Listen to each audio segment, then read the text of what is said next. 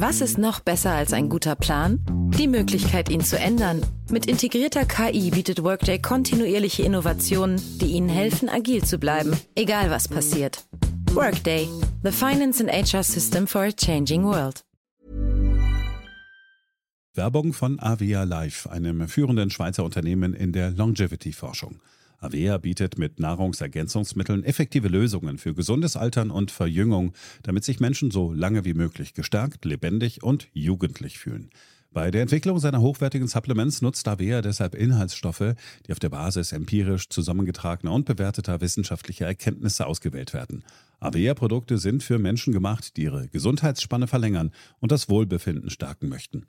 Avea ist mit der Entwicklung des Stabilizers ein Durchbruch in der Blutzuckerregulierung gelungen. Der Stabilizer kombiniert drei kraftvolle natürliche Inhaltsstoffe, die gemeinsam die Aufnahme von Kohlenhydraten aus den Mahlzeiten reduzieren und Blutzuckerschwankungen minimieren. Dadurch können durchschnittlich 40 Prozent der Kohlenhydrate bei der Nahrungsaufnahme blockiert werden.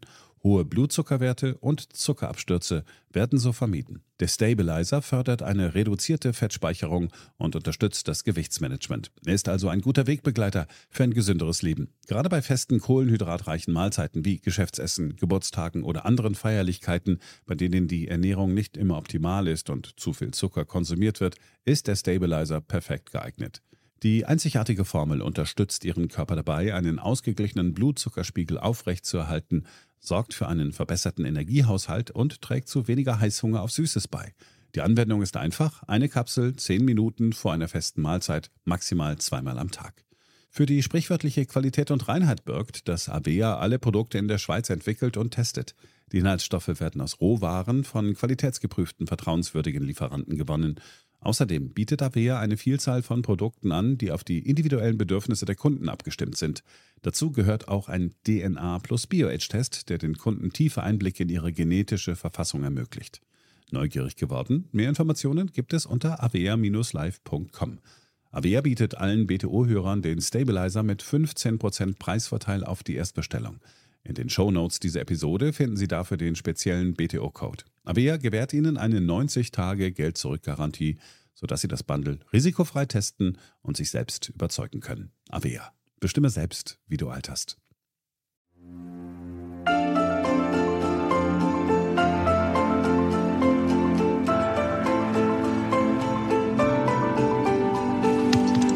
BTO Beyond the Obvious 2.0, der Ökonomie-Podcast mit Dr. Daniel Stelter. Featured bei Handelsblatt. Hallo und herzlich willkommen zur neuesten Ausgabe meines Podcasts. Ich freue mich sehr, dass Sie auch in dieser Woche wieder mit dabei sind. Ich weiß nicht, wie es Ihnen geht. Also ich finde den technischen Fortschritt wirklich atemberaubend. Und genau dieser technische Fortschritt gilt für viele als die wahre Triebfeder, als die Antriebskraft der wirtschaftlichen Entwicklung. Auf die Idee kam ein russischer Ökonom schon vor über 100 Jahren, Nikolai Kondratjew. Der hat geforscht und hat festgestellt, es gibt in der Tat lange Wellen der Konjunktur, 50 bis 60 Jahre lang. Und haben sich gefragt, woran könnte das denn liegen? Und dann gab es verschiedene Thesen, die dort besprochen werden. Und eine war eben der technische Fortschritt. Und in der Tat, das ist ein wichtiger Hebel für die Schaffung von Wohlstand. Und man muss einfach dran glauben. Man muss es nicht nur dran glauben, man muss es auch für sich selber nutzen wollen. Und was die Folge des aktuellen technologischen Fortschritts sein könnte in den kommenden Jahren, sowohl wirtschaftlich, aber auch gesellschaftlich, das diskutiere ich in dieser Folge mit einer Wirtschaftsprofessorin, die sich vor allem auf Wirtschaftsgeschichte spezialisiert hat. Ich finde es ein spannendes Thema. Ich hoffe, Sie auch. Fangen wir also an. BTO Beyond the Obvious 2.0 featured bei Handelsblatt. Bevor wir weit in die Zukunft blicken, ein kurzer Blick auf die Gegenwart. Sie alle haben es mitbekommen, Deutschland ist nun auch offiziell in einer technischen Rezession. Das klingt so harmlos, weil technisch ist so die Motto, na das ist nur so gemessen und keiner empfindet so. Und zum anderen, es ist ja ganz nicht so schlimm, es ist ja faktisch nur ein kleines Verfehlen, ein kleines Schrumpfen. Was soll da schon groß sein? Ich persönlich finde es durchaus besorgniserregend. Deutschland ist wieder der kranke Mann Europas. Wir haben deutlich weniger Wachstum als unsere Nachbarn. Wir haben es vor allem auch deshalb mit weniger Wachstum zu tun, weil wir weniger Konsum haben. Die Bürger haben weniger konsumiert. Warum? Zum einen aufgrund der Inflation bleibt weniger Geld in den Taschen. Aber ich würde auch sagen, die Verunsicherung durch die Politik trägt auch dazu bei und dürfte auch in den kommenden Quartalen dazu beitragen, dass wir weniger Wachstum haben. Wenn jemand Angst haben muss, dass er im kommenden Jahr oder in zwei Jahren oder in drei Jahren eine sehr hohe Investition tätigen muss in die Erneuerung seiner Heizung, dann dürfte wohl die Konsumneigung heutzutage schon gedämpft sein. Und genau das sehen wir. Ich finde, die aktuellen Diskussionen der Regierung zu bestimmten Maßnahmen, zu Zwangsmaßnahmen, es geht immer weiter, sind natürlich ein Dämpfer für die Konsumstimmung. Sie sind aber auch ein Dämpfer für die Investitionsstimmung im Land und wir sehen es immer mehr, Unternehmen sind einfach dabei, sich dazu zu entscheiden, in anderen Regionen zu investieren und eben nicht mehr hierzulande. Vor dem Hintergrund würde ich sagen, diese Rezession sollte ein Weckruf sein, zu erkennen, dass wir auf dem falschen Weg sind. Ich habe nur den Eindruck, dass dieser Weckruf nicht gehört wird und vor allem auch nicht da gehört wird, wo er eigentlich erhört werden müsste, nämlich im Wirtschaftsministerium. Habe ich deshalb Hoffnung auf Besserung? Vorerst habe ich diese Hoffnung nicht. Anekdotisch hört man von deutlichen Auftragsrückgängen, nicht nur im Bau, aber auch im Bau habe ich das gehört. Und insofern könnte man zynisch auch sagen, dass es kein Zufall ist, dass das Klima- und Wirtschaftsministerium schon im letzten Jahreswirtschaftsbericht vom Ziel von Wachstum und von Wohlstandsschaffung Abstand genommen hat. Ich habe es damals im Podcast diskutiert. Statt sozusagen das Wachstum in den Vordergrund zu stellen, gibt es nun andere Ziele und irgendeines dieser Ziele von Inklusion bis hin zur Frauenerwerbsbeteiligung werden wir schon erreichen und können dann Erfolge verkünden. Also, wir haben es sicherlich zu tun mit einer Politik, die als solche sich vom Thema Wachstum verabschiedet hat, was dahingehend ein großer Fehler ist, dass ohne Wachstum unsere ohnehin schon hohen Versprechungen für die Versorgung einer alternden Gesellschaft noch unfinanzierbarer werden. Na gut. Das ist die Situation in Deutschland, das ist das Kurzfristige. Viel wichtiger ist ja das, was in der Welt passiert, was global passiert. Und damit kommen wir zu unserem heutigen Schwerpunkt. Dass wir gerade in Zeiten erheblicher technologischer Umbrüche uns befinden, dürften wir alle mitbekommen haben. Stichwort künstliche Intelligenz. In the world of artificial intelligence, there's been one name that's been on everyone's lips lately. ChatGPT. ChatGPT. ChatGPT. Diese neue Sprach-KI, die kann mittlerweile ganze Bücher, Hausarbeiten oder eben auch Moderationen für Fernsehsendungen schreiben. In Hamburg sollen mehrere Schülerinnen und Schüler mit Hilfe von künstlicher Intelligenz geschummelt haben. Mindestens ein Abiturient wurde offenbar mit einem Handy erwischt, auf dem eine KI-Anwendung geöffnet war. Just this week, OpenAI unveiling its newest version, which can answer complex questions in seconds. The CEO, Sam Altman, is just 37. I think people should be happy that we're a little bit scared of this. I think people should be You're be a little bit scared. A little bit, yeah, You of course. personally. I think if I said I were not, you should either not trust me or be very unhappy I'm in this job. Um was genau geht es hier? Im November 2022 hat OpenAI, das Unternehmen, das ChatGTP herstellt, den Chatbot erstmals der Öffentlichkeit zugänglich gemacht. Innerhalb von einer Woche haben es bereits eine Million Menschen genutzt und 100 Millionen Menschen innerhalb von zwei Monaten. Und bald, sehr schnell sogar, wurde es zur Erstellung von Schulaufsätzen und Hochzeitsreden verwendet. Es können Lieder, Gedichte und Essays automatisch mit dieser Software generiert werden. Die Software hat bereits Prüfungen bestanden, die Menschen ablegen wollen, die zum Beispiel Recht oder Medizin in den USA studieren wollen. ChatGTP verkörpert damit mehr Wissen, als jemals ein einzelner Mensch besitzen könnte. Und kein Wunder, dass Goldgräberstimmung herrscht. Die großen Technologiegiganten wie Alphabet, die Mutter von Google, Amazon und Microsoft stürzen sich auf den Markt.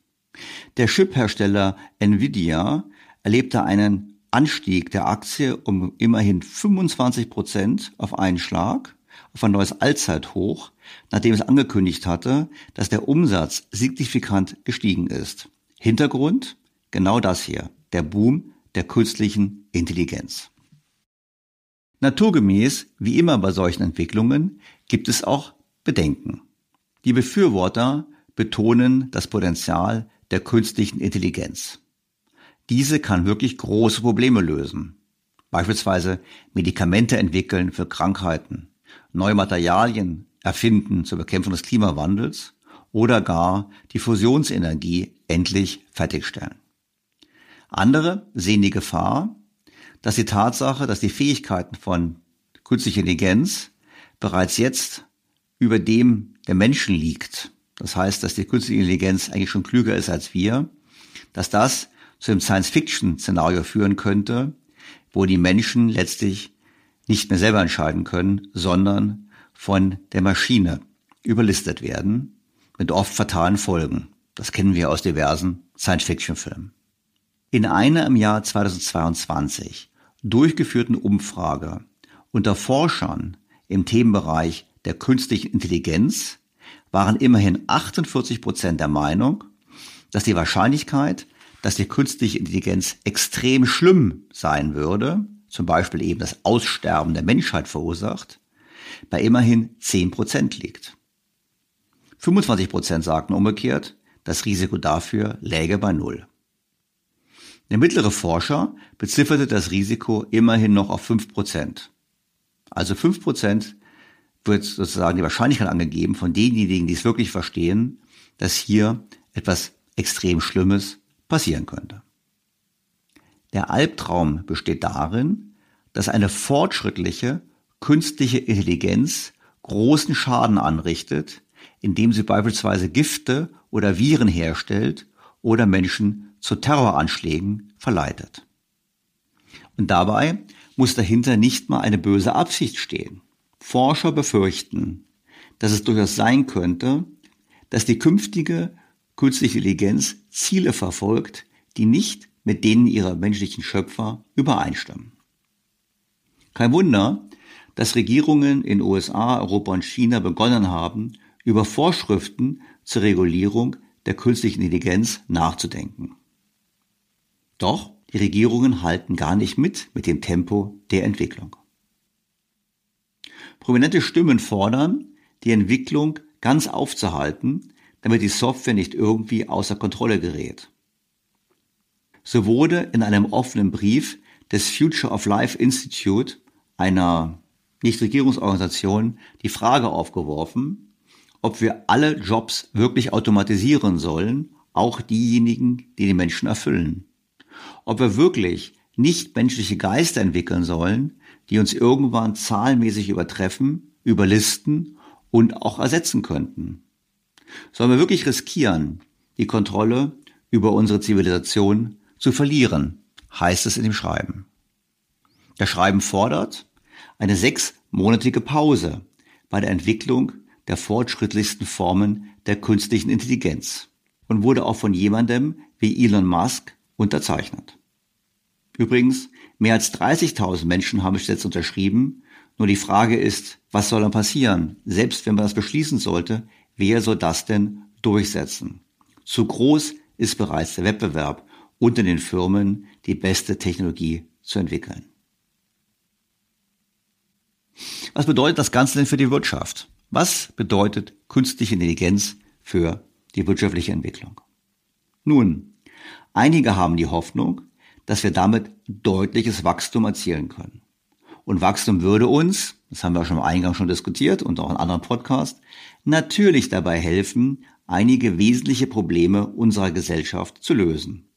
Ich denke vor allem an die hohen Schulden und die ungedeckten Versprechen für die alternde Bevölkerung. Der britische Economist schrieb dazu vor einigen Wochen Folgendes. Was bedeutet das für die Wirtschaft? Viele haben große Erwartungen. Neue Untersuchungen der Bank Goldman Sachs deuten darauf hin, dass eine weit verbreitete Einführung von KI über einen Zeitraum von zehn Jahren zu einem Anstieg des jährlichen globalen Bruttoinlandsproduktes um sieben Prozent oder fast sieben Billionen US-Dollar führen könnte. Akademische Studien deuten darauf hin, dass das jährliche Arbeitsproduktivitätswachstum in Unternehmen, die die Technologie übernehmen, um drei Prozentpunkte ansteigt, was über viele Jahre hinweg eine enorme Einkommenssteigerung bedeuten würde. Eine im Jahr 2021 veröffentlichte Studie geht davon aus, dass die Wahrscheinlichkeit eines explosiven Wachstums, definiert als Steigerungen der globalen Produktion um mehr als 30 Prozent pro Jahr, irgendwann in diesem Jahrhundert bei mehr als 10 Prozent liegt. Ein wahrer Wachstumsschub also.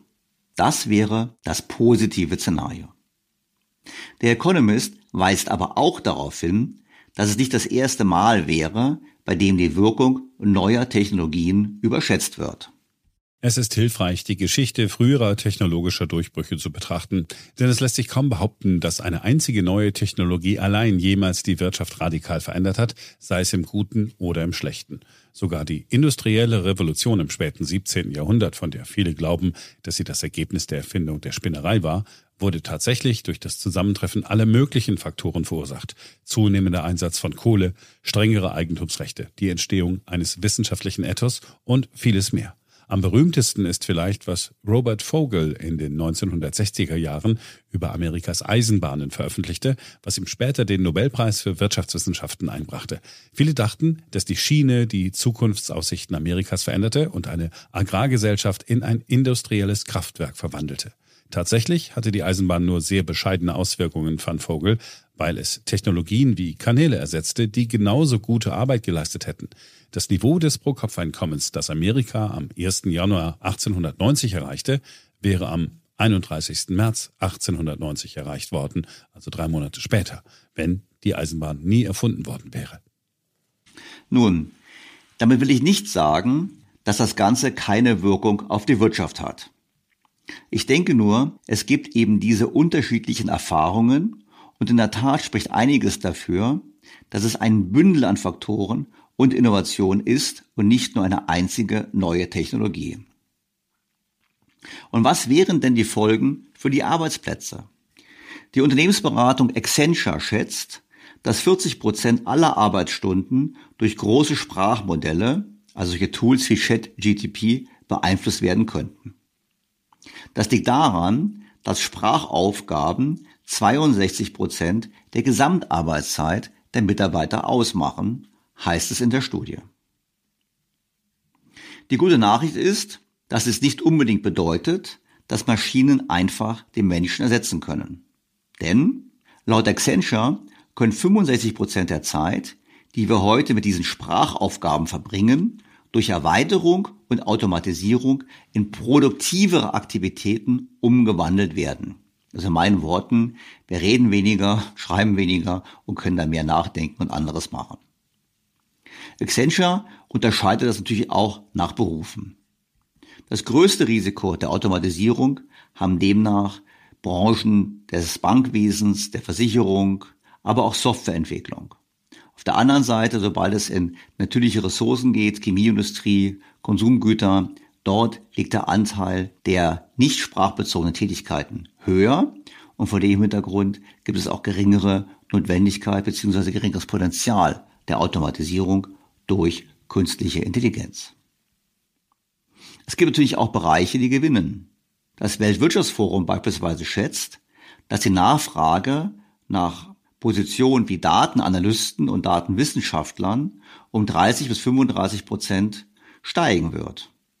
Ebenso wird auch der Bedarf steigen an Leuten, die Informationssicherheitsanalysen durchführen können. Das soll, so das Weltwirtschaftsforum, insgesamt 2,6 Millionen Arbeitsplätze schaffen. Das Weltwirtschaftsforum legt auch ein Ranking vor der zehn am stärksten wachsenden Jobs und der am zehn am schnellsten schrumpfenden Jobs.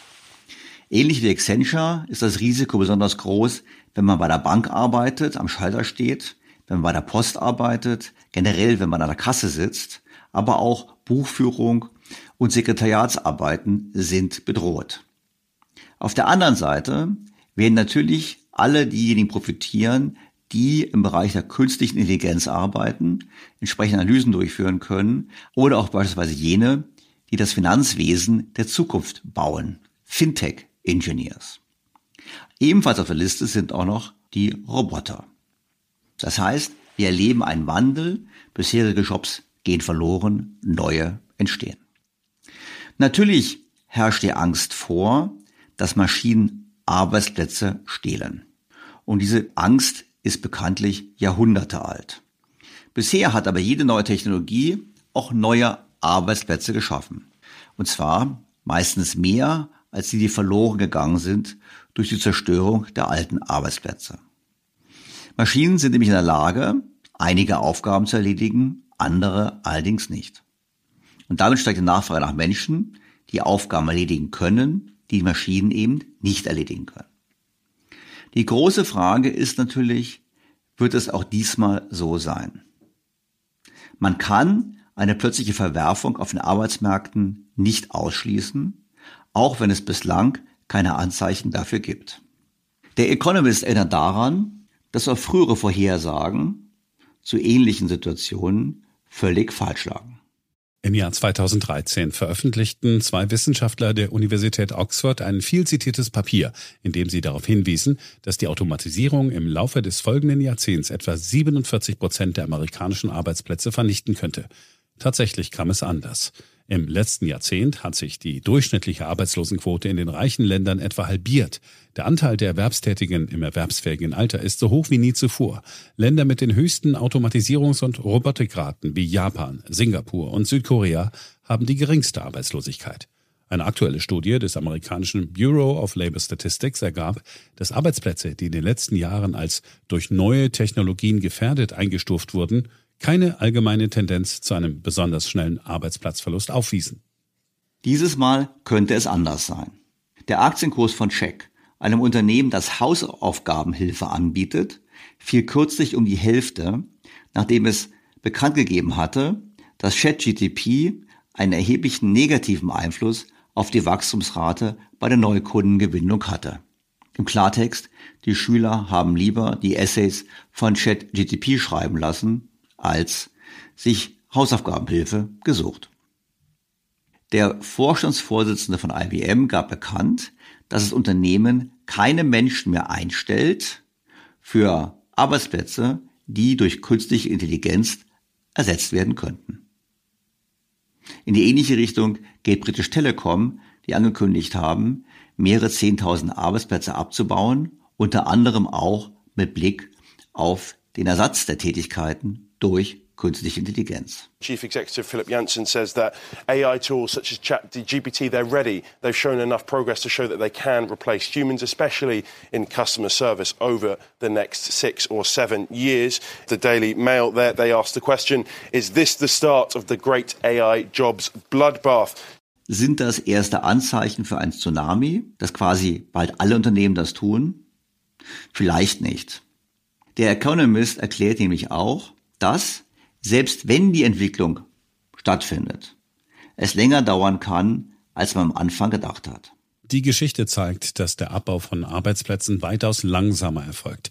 Das automatisierte Telefonvermittlungssystem, ein Ersatz für menschliche Telefonisten, wurde 1892 erfunden. Es dauerte bis 1921, bis das Bell-System sein erstes vollautomatisches Büro installierte.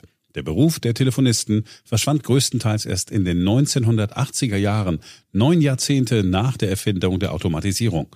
Es wird weniger als 90 Jahre dauern, bis KI den Arbeitsmarkt erobert. Gut, es wird weniger als 90 Jahre dauern, aber eben nicht bis morgen passieren. Und daran dürfte auch der Staat schuld sein, wie der Economist, wie ich finde, sehr überzeugend erklärt. In Teilen der Wirtschaft mit starker staatlicher Beteiligung wie Bildung und Gesundheitswesen vollzieht sich der technologische Wandel tendenziell erbärmlich langsam. Der fehlende Wettbewerbsdruck schwächt die Anreize zur Verbesserung. Möglicherweise haben Regierungen auch politische Ziele, etwa die Maximierung des Beschäftigungsniveaus, die nicht mit einer verbesserten Effizienz vereinbar sind. In diesen Branchen ist es auch wahrscheinlicher, dass sie gewerkschaftlich organisiert sind und Gewerkschaften sind gut darin, Arbeitsplatzverluste zu verhindern. Beispiele gibt es zuhauf. Lokführer im öffentlichen Londoner U-Bahn-Netz erhalten fast das Doppelte des landesweiten Durchschnittslohns, obwohl die Technologie, sie teilweise oder vollständig zu ersetzen, schon seit Jahrzehnten existiert. Und das Ganze kauft natürlich uns allen, aber auch der Wirtschaft Zeit, damit wir uns anpassen können, wie der Economist erklärt.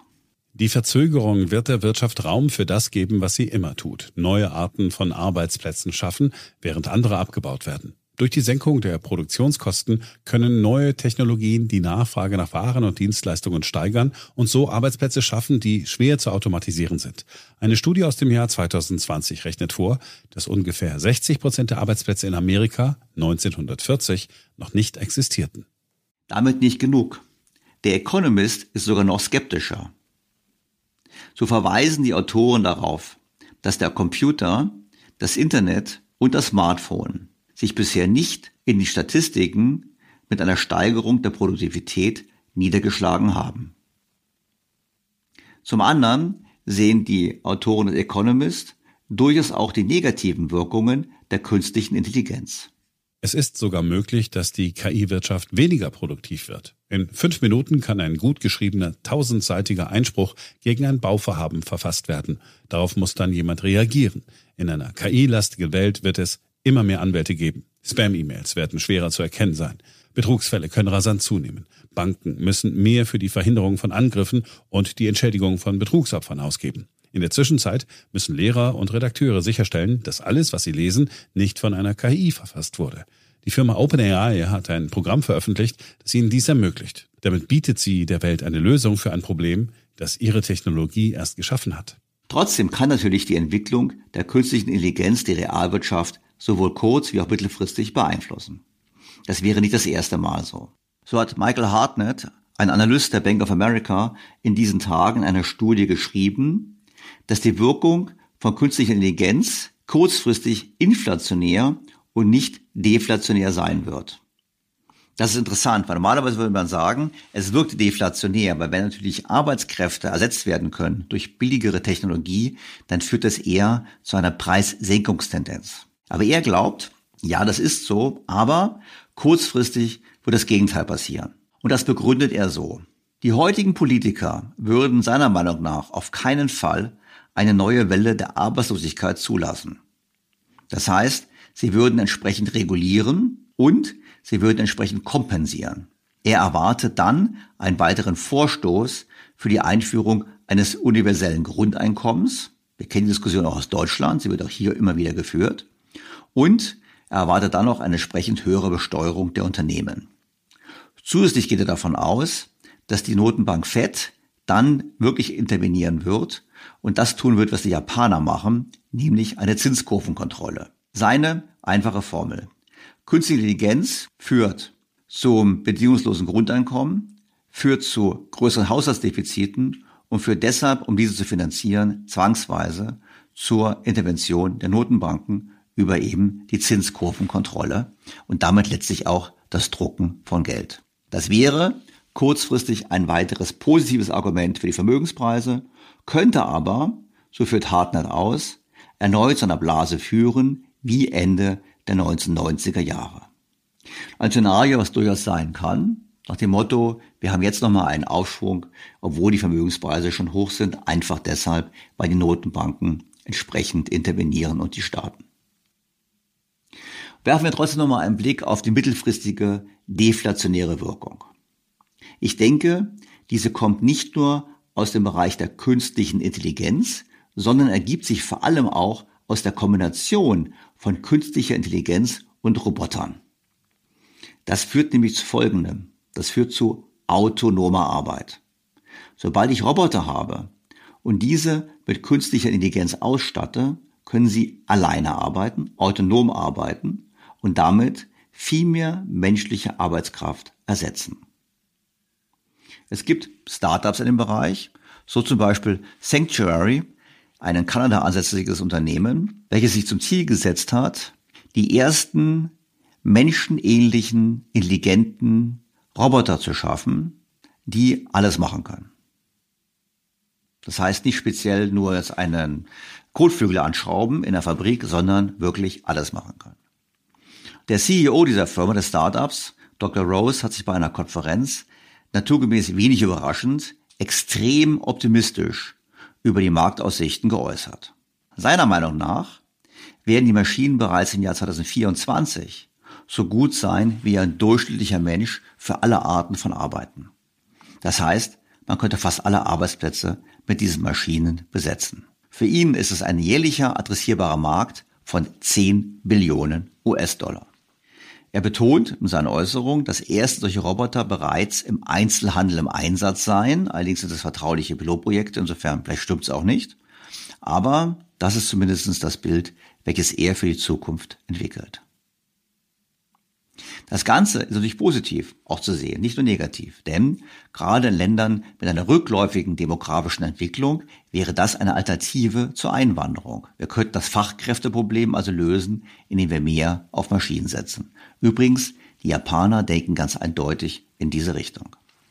Diese Chance bezüglich der demografischen Entwicklung betonte Dr. Rose auch in einem anderen Interview.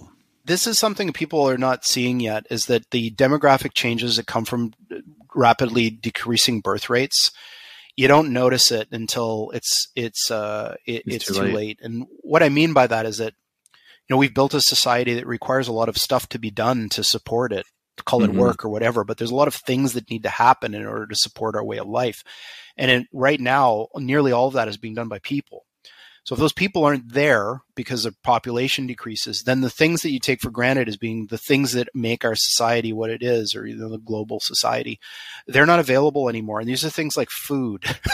yeah, like these sure. aren't kind of luxury things. There's there's going to be an increasing understanding that automating the things that just need to be done, it's not a nice to have in the future. It's a need to have. Rose rechnet vor, dass es ca. 100 US-Dollar pro Stunde kosten würde, wenn man einfache oder grundlegende Arbeiten durch diese autonomen Arbeitskräfte bereitstellt. Das heißt also, wenn künstlich intelligente Roboter das machen. Und er geht davon aus, dass die Kosten bald auf 50 Dollar pro Stunde fallen. Und dann beginnt es attraktiv zu werden. Und es gibt einige Unternehmen in der Branche, die hoffen, dass die Kosten bis 2030 auf 5 US-Dollar pro Stunde fallen könnten. Und das für qualitativ hochwertige allgemeine Arbeit die letztlich an allen Arbeitsplätzen geleistet wird. Die Vision von Rose ist folgende. Autonome Arbeitskraft soll demnach billiger sein, als in China zu produzieren. Die Qualität dieser Arbeitskraft soll besser sein als die von Menschen und die Intelligenz dieser Arbeitskraft würde jeden Menschen bei jedem Brettspiel schlagen.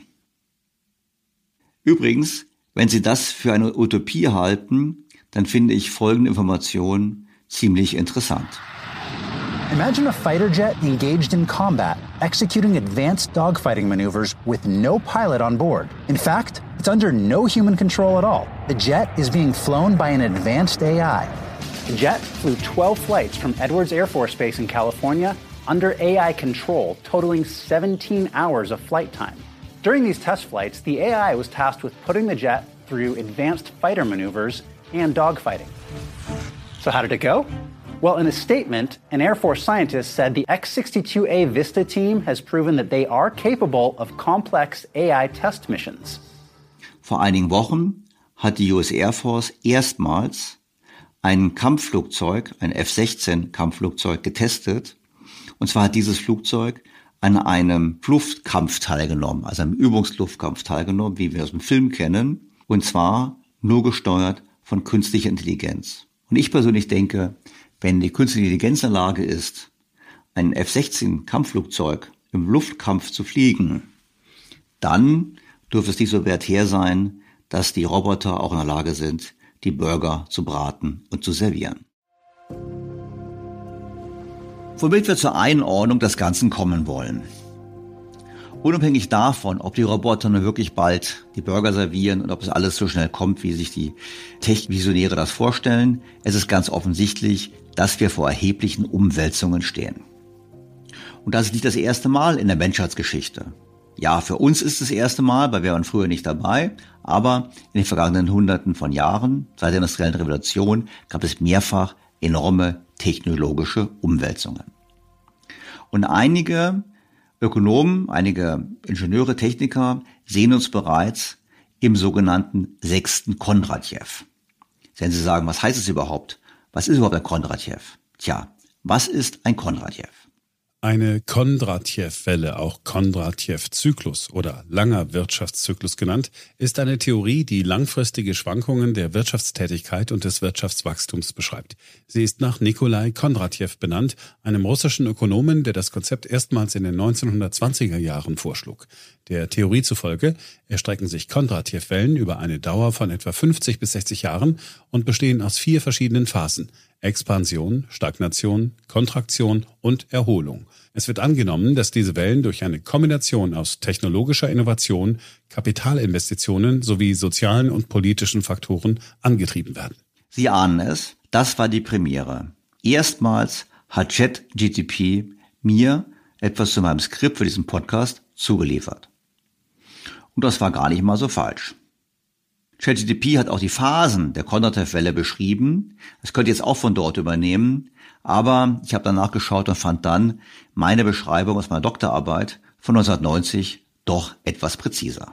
Schauen wir uns die vier Phasen des Kondratjew-Zyklus nochmal genauer an. Phase 1, das ist der sogenannte Frühling. Der basiert auf Innovationen und der Umsetzung neuer Technologien. Und das führt zu einer wirtschaftlichen Expansionsphase. Der Wohlstand steigt und am Ende dieser Phase kommt es dann eher zur Inflation. Normalerweise sagt man, es dauert ungefähr 25 Jahre. Dann folgt der Sommer. Der hält nur fünf flüchtige Jahre lang. Die Expansion erreicht den Höhepunkt und dann entstehen Probleme. Die Überproduktion führt zu Engpässen bei den Ressourcen, das treibt die Kosten und die Gewinne sinken. Das Wirtschaftswachstum verlangsamt sich. Das führt über in den Herbst. Dieser Wert rund zehn Jahre. In dieser Phase kommt es zur ersten Rezession des Kondratjew-Zyklus. Danach tritt die Wirtschaft in eine Zeit mit stabilem, aber niedrigem Wachstum ein. In dieser Hochphase steigt dank niedriger Inflation und guter Wirtschaftsaussichten die Kreditaufnahme. Übrigens auch für spekulative Zwecke. Und dann kommt der Winter. Und dieser Winter zieht sich im Schnitt über 18 Jahre hin. Er beginnt mit einem durch die hohe Verschuldung der Herbstphase ausgelösten, langwierigen, rezessionsähnlichen Abschwung, der bis zu drei Jahre anhalten kann. Und darauf folgt dann eine Periode von bis zu 15 Jahren mit niedrigen Wachstumsraten, bis der nächste Frühling kommt. Man könnte schon sagen, na ja, irgendwie fühlen wir uns auch wirtschaftlich wie im Winter, wenn wir auf die letzten 15 Jahre zurückblicken, denken wir an die Finanzkrise, unsere tätige Phase von sehr tiefem Wachstum, tiefen Zinsen und entsprechend natürlich auch aggressiver Geldpolitik. Bei ChatGPT fehlten diese Zeitangaben und auch die Charakterisierung mit den Jahreszeiten. Aber sonst war die dortige Beschreibung auch richtig. Nun, woher kommen denn diese Kondratjew-Wellen? Es wird angenommen, dass die treibenden Kräfte hinter den Kondratjew-Wellen große technologische Durchbrüche sind, die neue wirtschaftliche Möglichkeiten schaffen und ganze Industrien verändern. Beispiele für solche Technologien sind die Dampfmaschine, Elektrizität, das Automobil und neuerdings auch das Internet und digitale Technologien. Diese Wellen werden auch durch soziale und politische Faktoren wie Regierungspolitik, geopolitische Veränderungen und demografische Veränderungen beeinflusst. Auch hier kann ich ChatGTP nur zustimmen. Ich würde aber etwas mehr in die Tiefe gehen wollen. Zunächst war es natürlich Nikolai Kondratjew, der diese Entwicklung gefunden hat. Er forschte in den 20er Jahren in Moskau und sollte eigentlich herausfinden quasi, naja, wie geht's denn mit dem Kapitalismus weiter? Und er fand eben heraus, es gibt die langen wirtschaftlichen Entwicklungen von Aufschwung und Krisen, aber eben auch immer wieder von Aufschwung. Kondratjew selber endete dann im Gulag weil er die Landwirtschaftspolitik von Stalin kritisiert hatte. Es gibt verschiedene Theorien, was hinter den Kondratjew-Wellen steht. Und die erste Theorie ist in der Tat die, die Schumpeter als erster formuliert hat, nämlich die Annahme, dass hinter den Kondratjew-Wellen letztlich die technologische Entwicklung steht, getrieben von der schöpferischen Zerstörung durch den dynamischen Unternehmer. Nach Schumpeter waren es viele andere Ökonomen, die weiter in diese Richtung geforscht haben. So war es Gerhard Mensch, der das prominent in den 70er, 80er Jahren vertreten hat. Die Logik ist folgende. Ein Bündel von Basisinnovationen führt zum Aufbau verschiedener neuer Industriezweige, die Nachfrage auf sich ziehen und ständig Verbesserungsinnovationen vornehmen. Und dadurch kommen gleichzeitig verschiedene Wachstumszyklen in Gang, die weitgehend parallel verlaufen und es erklärt auch die Breite des Aufschwungs. Und in diesem Aufschwung gibt es einen Verkäufermarkt. Das heißt, alles, was produziert wird, kann auch verkauft werden. Es kommt zur Massenfertigung und zur Standardisierung.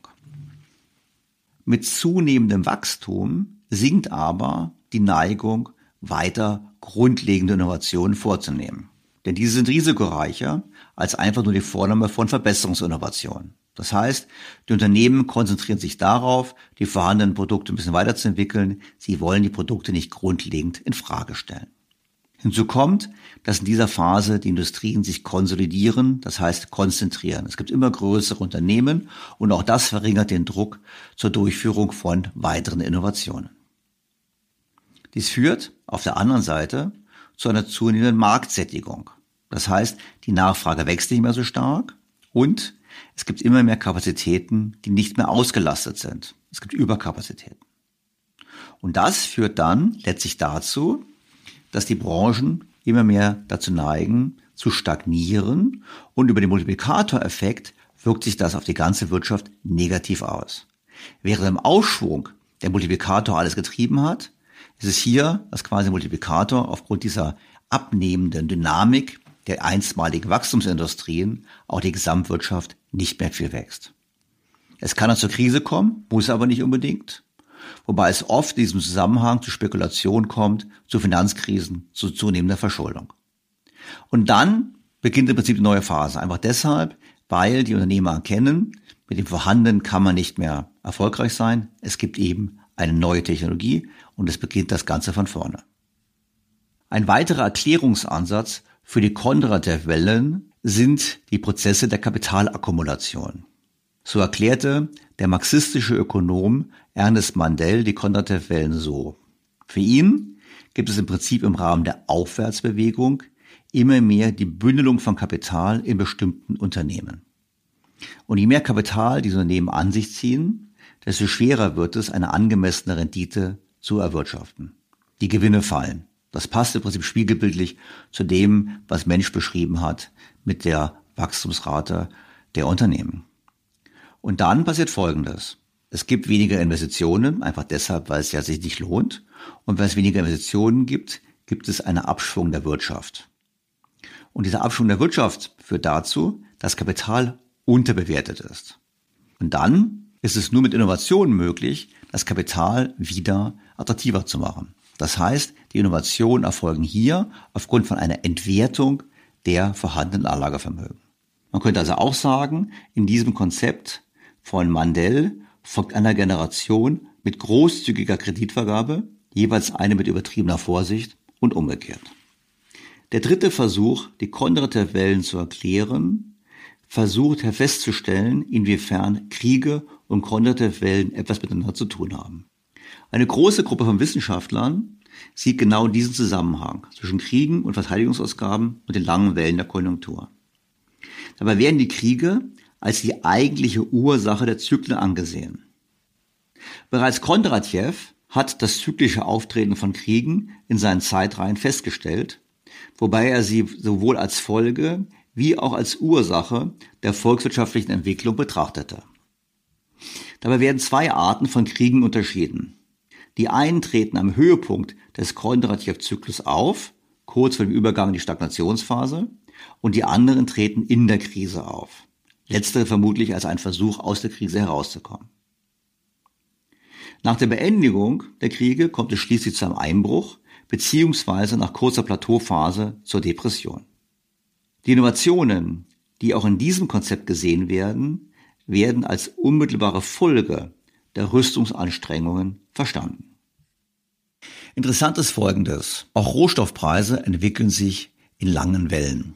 Und sie waren noch ein wichtiger Inputfaktor für Kondratev damals für seine Analyse. Woran kann es denn liegen, dass Rohstoffpreise sich in solchen langen Wellen bewegen? Nun, eine durchaus nachvollziehbare These lautet, es hat was damit zu tun, in welchem Währungssystem wir uns befinden. Vor allem liegt es auch an Veränderungen in diesem Währungssystem. Beispiel. 1933 wertete der damalige US-Präsident Roosevelt den US-Dollar gegenüber dem Gold deutlich ab. Er löste damit eine Phase von Geldschöpfung aus und einer Phase wirklich der quantitativen Lockerung. Die Folge? Die Rohstoffpreise stiegen deutlich an, 1932 bis 1951. Danach folgte ein mehrjähriger Preisrückgang. Dieser war ausgelöst worden durch das Bretton Woods Währungssystem. Das dauerte an bis 1968. Dann kam es mit dem Ende von Bretton Woods im Jahr 1971 zu einem neuen Aufschwung. Warum? Weil wir wissen es alle, damals Vietnamkrieg, hohe Staatsverschuldung, enorme Ausweitungen der Geldmenge. Die wichtigste Schlussfolgerung ist also, dass Liquidität und Geldschöpfung die Haupttreiber sind der Rohstoffpreiszyklen. Und wenn man das auf heute betrachtet, muss man sagen, es könnte durchaus sein, wenn man diese Zyklen glaubt, dass wir am Beginn stehen eines neuen sogenannten Rohstoff-Superzyklus. Warum? Vermutlich deshalb, weil wir vor einer neuen Phase der Geldschöpfung stehen. So zumindest diese Theorie. Jetzt werden Sie sagen, das kann doch gar nicht sein, nachdem wir schon seit Jahren so viel Geldschöpfung haben, dass sowas noch kommt. Das stimmt. Ich persönlich kann mir das nur vorstellen, dass wir eine neue Geldschöpfungsphase bekommen, wenn wir eine neue Finanzkrise erleben. Und diese ist angesichts der hohen Verschuldung und angesichts der hohen Vermögenspreise und der deshalb gegebenen Anfälligkeit für Zinssteigerungen durchaus gegeben. Nun, was schließen wir aus dieser ganzen Diskussion über die Kondratiev-Wellen für heute? Es ist wichtig zu beachten, dass das Konzept der Kondratjew-Wellen eher ein theoretischer Rahmen als ein präzises Vorhersageinstrument ist. Während die Theorie an Aufmerksamkeit gewonnen hat und einen Einfluss auf das Verständnis langfristiger Wirtschaftszyklen hatte, wurde sie auch im Bereich der Wirtschaftswissenschaften kritisiert und diskutiert. Viele Ökonomen argumentieren, dass Konjunkturzyklen durch ein komplexes Zusammenspiel von Faktoren beeinflusst werden und nicht allein durch technologische Innovationen oder feste Zeiträume bestimmt werden erklärt ChatGTP zutreffend. Übrigens, ich habe dann auch ChatGTP gefragt, wer denn die führenden Forscher seien zum Thema der Kondratev-Wellen. Dem Kondratev und Schumpeter nannte die Softwareökonomen, die nur am Rande mit dem Thema etwas zu tun hatten. Während sie umgekehrt wichtige Forscher wie Mensch, Marchetti, Forrester, Mandel oder auch Nefjodov überhaupt nicht erwähnte. Ich denke aber, es dürfte kein Zweifel bestehen, dass schon in kurzer Zeit die Software auch hier deutlich besser sein wird. BTO Beyond the Obvious mit Daniel Stelter geht gleich weiter. Sie hören gerade Daniel Stelters BTO? Na, dann hören Sie doch gleich den nächsten Podcast. Dirke und Huben, der Führungspodcast. Das ist unser Podcast. Der beliebteste Management-Podcast in Deutschland. Ich bin Kai Dirke. Und ich bin Anke Huben. Unser Podcast ist der Podcast aus der Praxis für die Praxis. Denn seit mehr als 25 Jahren beraten wir CEOs und Führungsteams an der Spitze internationaler Top-Unternehmen rund um die Themen Führung und Zusammenarbeit. Ja, und alle zwei Wochen sprechen wir über die Führungsfragen unserer Zeit. Unsere aktuelle Folge lautet Erfolgsfaktor Angstfreiheit von Google lernen. Und damit geht es wohl um den entscheidenden Erfolgstreiber für Teams gerade in diesen disruptiven Zeiten. Auf der Suche nach dem Erfolgsfaktor für effektive Teams hat Google eindeutig psychologische Sicherheit entdeckt. Fragen Sie sich einfach mal, ist Ihr Umfeld ein Ort, an dem andere Probleme oder Fehler offen ansprechen können, jeder seine Meinung sagen oder Fragen stellen kann? Oder ist es ein Ort, an dem jeder befürchten muss, für seinen Beitrag vielleicht schief angeguckt, belächelt oder im schlimmsten Fall abgewertet zu werden? Checken Sie das doch mal mit uns. Denn es ist aktueller denn je in einer Polykrise wie im Moment. Um gute Entscheidungen unter Unsicherheit zu treffen, brauchen Vorstandsteams eine Eigenschaft. Eine Kultur des offenen Austauschs. In solch einer Kultur ist Offenheit eben nicht mit persönlichem Risiko verbunden. Und genau das brauchen wir doch heute. Unternehmenskulturen der Angstfreiheit sind Kulturen der Entwicklung und des Wachstums. Und wir gehen wieder ins Konkrete und fragen, was ist psychologische Sicherheit? Nur ein Modebegriff oder steckt mehr dahinter? Geht es eigentlich nur um Nettsein oder steckt mehr dahinter? Ja, das ist eine gute Frage. Und wieso und was können wir von Google lernen? Und was ist eigentlich der größte Saboteur gegen psychologische Sicherheit? Und schließlich, mit welchen konkreten Schritten können Sie eine Kultur der psychologischen Sicherheit in Ihrem Team aufbauen?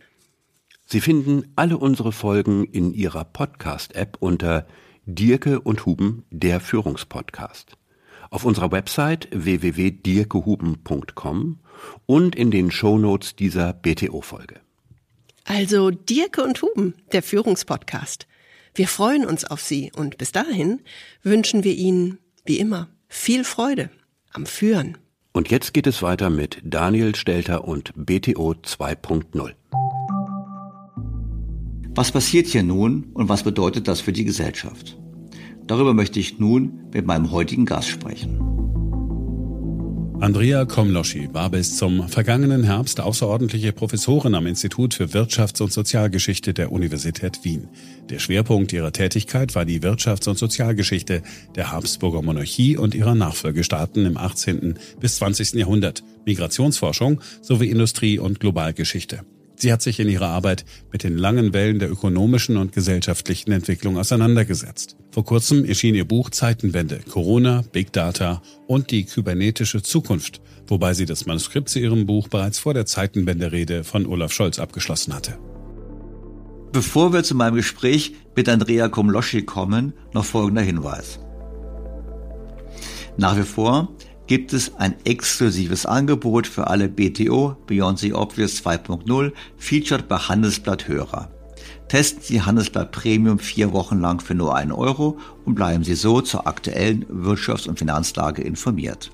Mehr erfahren Sie wie immer unter handelsblatt.com-mehr Perspektiven und in den Shownotes zu dieser Ausgabe.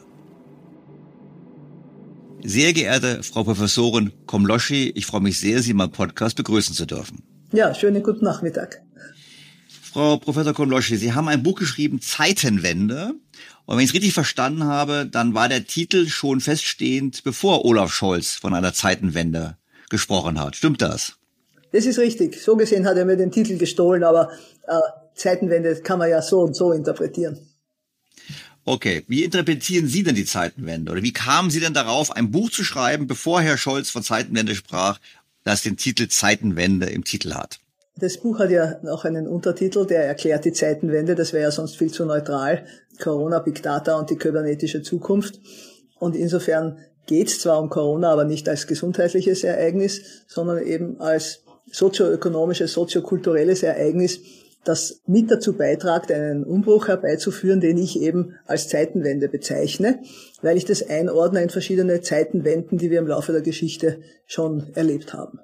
Jetzt haben Sie aber, und das sollte schon ein bisschen tiefer darauf eingehen, ja nicht einfach behauptet, die Welt ändert sich. Weil viele sagen, ja gut, es gibt Corona und es gibt jetzt irgendwie Big Data und kybernetische Zukunft. Das hätten ja auch andere auch einfach mal so behaupten können. Und Sie sagen ja eigentlich, in meinen Worten, dass sich quasi die Evolution der Menschheit in Wellen vollzieht. Also in Entwicklungsschüben und so langen Wellen, äh, teilweise so wie Konjunkturwellen, die kurz sind, da gibt es dann längere Wellen der Konjunktur und es gibt auch ganz große gesellschaftliche Wellen. Vielleicht wollen wir da ein bisschen drauf eingehen, weil das ist ja so, sagen wir so intuitiv, wenn man sagt, na ja, so Wellen, das klingt so deterministisch. Also vielleicht wollen Sie mal kurz sagen, was für Wellen Sie da für relevant halten und wieso Sie die für relevant halten ich starte ja im Prinzip von einem Ereignis. Das ist ja keine Welle, sondern das ist ein Moment. Und das ist diese Momentaufnahme, die eben diese Jahre 2020 bis 2022 dargestellt haben, die vieles äh, unerklärt lassen, wenn man das so sozioökonomisch und von, von gesellschaftlichen Veränderungen her betrachtet. Und deshalb bemühe ich mich, das einzubauen und greife auf die Modelle zurück, mit denen ich als Wirtschaftshistorikerin schon lange arbeite, nämlich eben Kondratjew-Zyklen, Hegemonialzyklen und Modelle, eigentlich, wenn man so will, des äh, evolutionären Übergangs. Ja, das Interessante im derzeitigen Moment, warum ich auch überhaupt dazu komme, so einen hochtrabenden Titel wie Zeitenwende dafür zu verwenden, ist, dass ich meine, dass bei diesen drei Wellen eine Art von Gleichklang oder Übereinstimmung stattfindet. Und also zu den Konjunkturzyklen, da folge ich im Wesentlichen äh, dem russischen Ökonomen Kondratjew, der, die ja dann von Schumpeter auch äh, weiterentwickelt wurden die, ich gehe also nicht von den ganz kleinen äh, Zyklen des konjunkturellen Wandels aus, die wir ununterbrochen beobachten können, sondern von diesen circa 50 Jahre währenden Wellen, die eine Auf- und eine Abschwungphase haben, wo im Aufschwung eben, wenn man so will, das, das Wachstum und die Expansion stattfindet, an gewisse, das an gewisse Grenzen stößt, wenn man das jetzt einmal ganz abstrakt formuliert, eigentlich an die Grenzen der Profitabilität, wenn man so will, und dann die Unternehmen, die Unternehmen im Abschwung eben versuchen, dass die Produktion auf eine neue Grundlage zu stellen. Das bedeutet dann auch, dass neue Leitsektoren ins Spiel kommen, also zum Beispiel die Baumwollindustrie wurde von der Eisenbahnindustrie im 19. Jahrhundert abgelöst und so weiter. Ich will jetzt die ganze Geschichte da nicht, nicht durchgehen. Wir erleben im Moment eben, wenn man so will, die sechste Welle, wo sich sehr stark äh, der medizintechnologische Komplex äh, etabliert, um eben die vorangegangene Krise des kapitalistischen Systems irgendwie wieder in Gang zu bringen. Die, die zweite Welle, die ich im Auge habe, das sind die Hegemonialzyklen, denn das, was ich jetzt erzählt habe, ist ja, wenn man so will, eine rein ökonomische Bewegung, aber wir, das Ganze ist ja eingebettet sozusagen in eine, eine politische Struktur, nicht nur innen, sondern eben auch weltpolitisch. Und da haben wir es eben immer mit Hegemonen zu tun.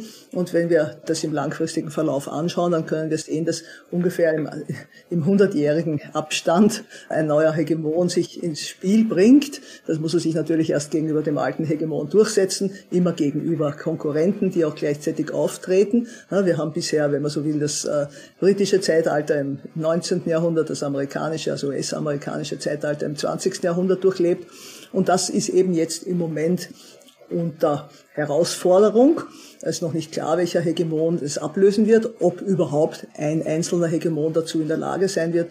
Aber wenn es einer wäre, würde das im Moment so ausschauen, wie wenn sich China äh, in einer vielleicht Allianz von anderen Staaten zu einem solchen Hegemon aufschwingt. Beides, also sowohl der, der sechste Kondratjew, der eben da von neuen, äh, eigentlich körperoptimierenden Sektoren angetrieben wird und äh, der neue Hegemon China stehen noch nicht fest, aber sie zeichnen sich ab und sie zeichnen sich ab vor der Erfahrung eben dieser historischen Übergänge, die wir seit hunderten Jahren beobachten können. Und dann kommt etwas, wenn man so will, das schwächste Glied meiner Interpretation, aber gleichzeitig das, was mich am meisten interessiert, nämlich dieser Übergang vom industriellen zum kybernetischen Prinzip. Das bette ich eigentlich ein in ein Schema, wo ich von großen Menschheitsrevolutionen ausgehe. Eine erste ganz große war der Übergang von den Jägerinnen und Sammlerinnen zur sesshaften Gesellschaft, also die neolithische Revolution vor circa 10.000 bis 12.000 Jahren.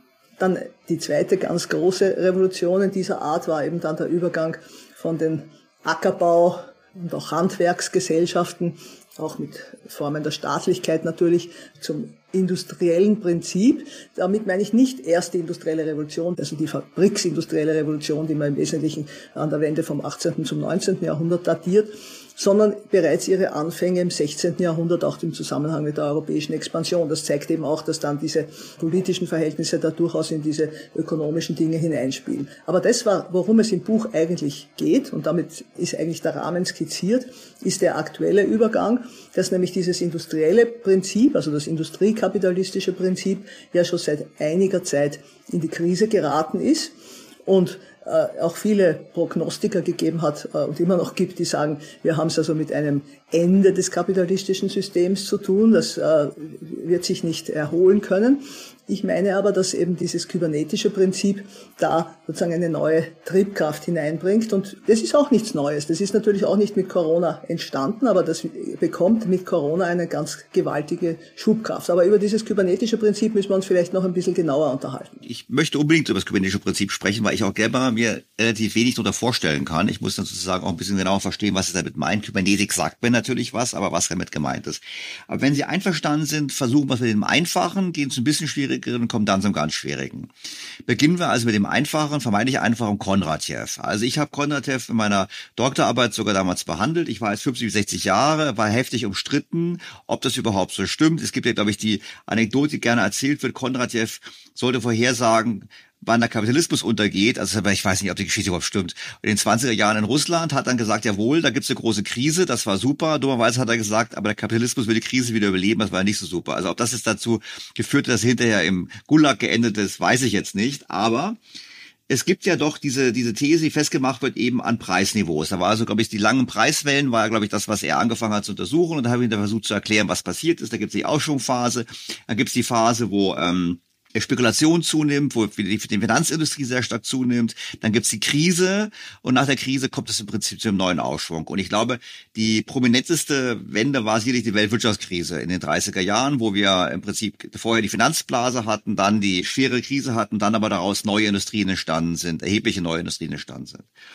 Das wäre meine erste Frage mal, wo sind wir hier? Weil ich könnte ja auch sagen, na ja, wir haben eigentlich auch jetzt ein aufgeblähtes Finanzsystem. Wir haben eigentlich alle Indikatoren dafür, in der Spätphase eines Quantitatives zu sein, wo uns die Krise erst bevorsteht. Oder sagen Sie, nein, das ist eigentlich schon vorbei und wir haben eigentlich jetzt schon, wir sind bereits in der Aufschwungphase des neuen Kondratjew. Also Sie haben das richtig beschrieben, da stimme ich ganz überein. Im Prinzip muss man natürlich sagen, dass das Interessanteste an diesen Kondratjew-Zyklen ja nicht die Aufschwungphase ist, sondern die Krisenphase, weil da also wird die Nagelprobe gemacht. Sind nämlich die ökonomischen Verhältnisse, die eben eine Krise und eine Depression produziert haben, in der Lage, sich auf eine neue Grundlage zu stellen. Und in dem Moment, wo alles schlecht ausschaut, Wirtschaftszusammenbrüche, Weltwirtschaftskrisen und so weiter stattfinden, 1873, 1929, 1973, 2008, ne, da gibt's natürlich immer die Leute, die sagen, das wird nicht gelingen, das wird zusammenbrechen, es wird ein Kollaps sein, es wird sich nicht erholen.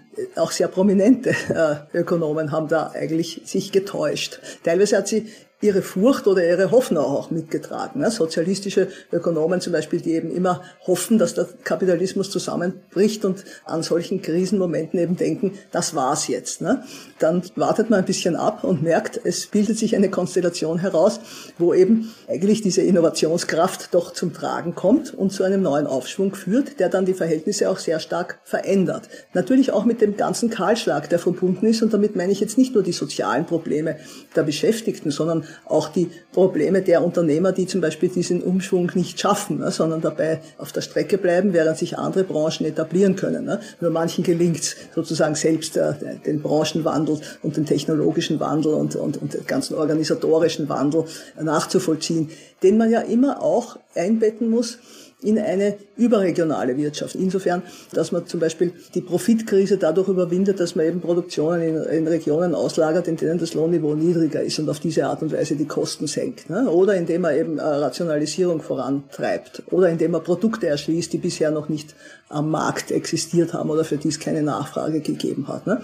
Das sind eigentlich so die Rahmenbedingungen.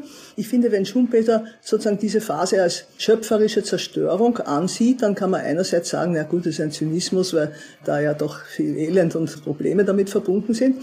Aber im Prinzip stimmt es natürlich. Es findet eine Zerstörung statt und gleichzeitig aus dieser Not heraus, notgedrungen, eben auch sehr stark, sehr viel Innovation und schöpferisch steht ja für diesen Begriff der Innovation. Ja.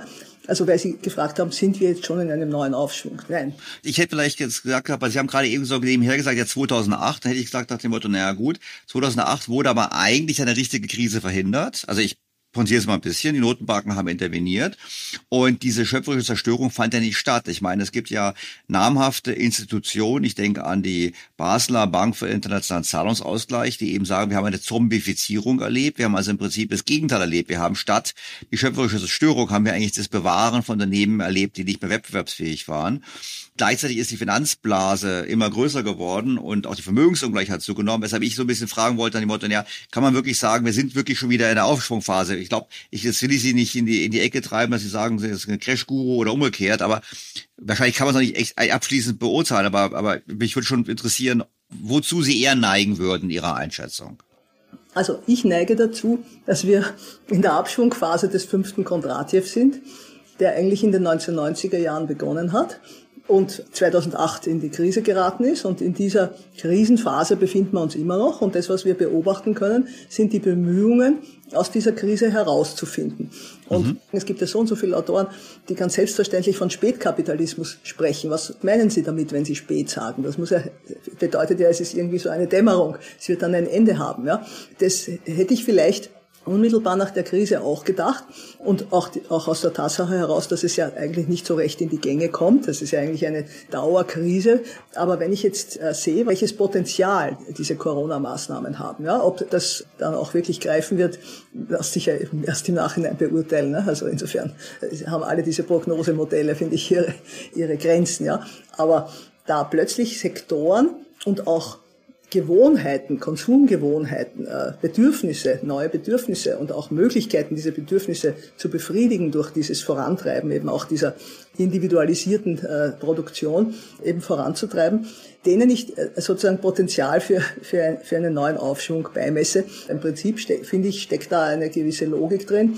Und selbst wenn die nicht funktioniert, wenn das also vielleicht so ist, dass diese neuen Sektoren, ich glaube, über die müssen wir auch noch sprechen, mhm. äh, sich vielleicht nicht als so profitabel erweisend. Äh, einige Kollegen, mit denen ich diskutiert habe, meinen, ich bin da absolut blauäugig und illusionär, äh, wie uns da, wie zum, zum Beispiel diese ganze körperbetonte, äh, äh gesundheitsorientierte Schönheits- und Ästhetikindustrie sozusagen aus, äh, in, in, neue Wachstumszahlen bringt. Ja? Also uns, sprich die Unternehmen, die damit verdienen, ne? Pharma und, und, und, und Luxus, Schönheit, äh, Medizin. Aber das, das ist nun mal die These, die ich da aufstelle, die mich eben zu dieser, wenn man so will, auch Hypothese Zeitenwende veranlasst. Und würden Sie jetzt ganz kurz von den Beispielen Ihrer Kollegen, würden Sie sagen, wie lange dauert die Abschwungphase noch, bis die Abschwungphase kommt? Kann man das so aus den Modellen ableiten? Ist ja mal rein zeitlich, weil wir sind noch im Abschwung drin. Naja, ich finde, dass man diese Modelle nicht überreizen soll. Laut Kondratjew und auch Schumpeter sind ja das ganz starre äh, Zyklenmodelle, auch Werner Brodell hat dem gefolgt, dass das im Prinzip zwei Menschenalter sind und solche Dinge, ja. Also die Menschenalter verändern sich äh, und die, die, die Dynamik eigentlich der Innovation lässt sich eigentlich meiner Meinung auch nicht über Jahrhunderte gleich halten. Es ist ja auch schon der letzte Aufschwung von 2000 bis 2008, ein, ein, wenn man so will, ein relativ verkrüppelter gewesen, wenn man das misst an den durchschnittlich 25 Jahren.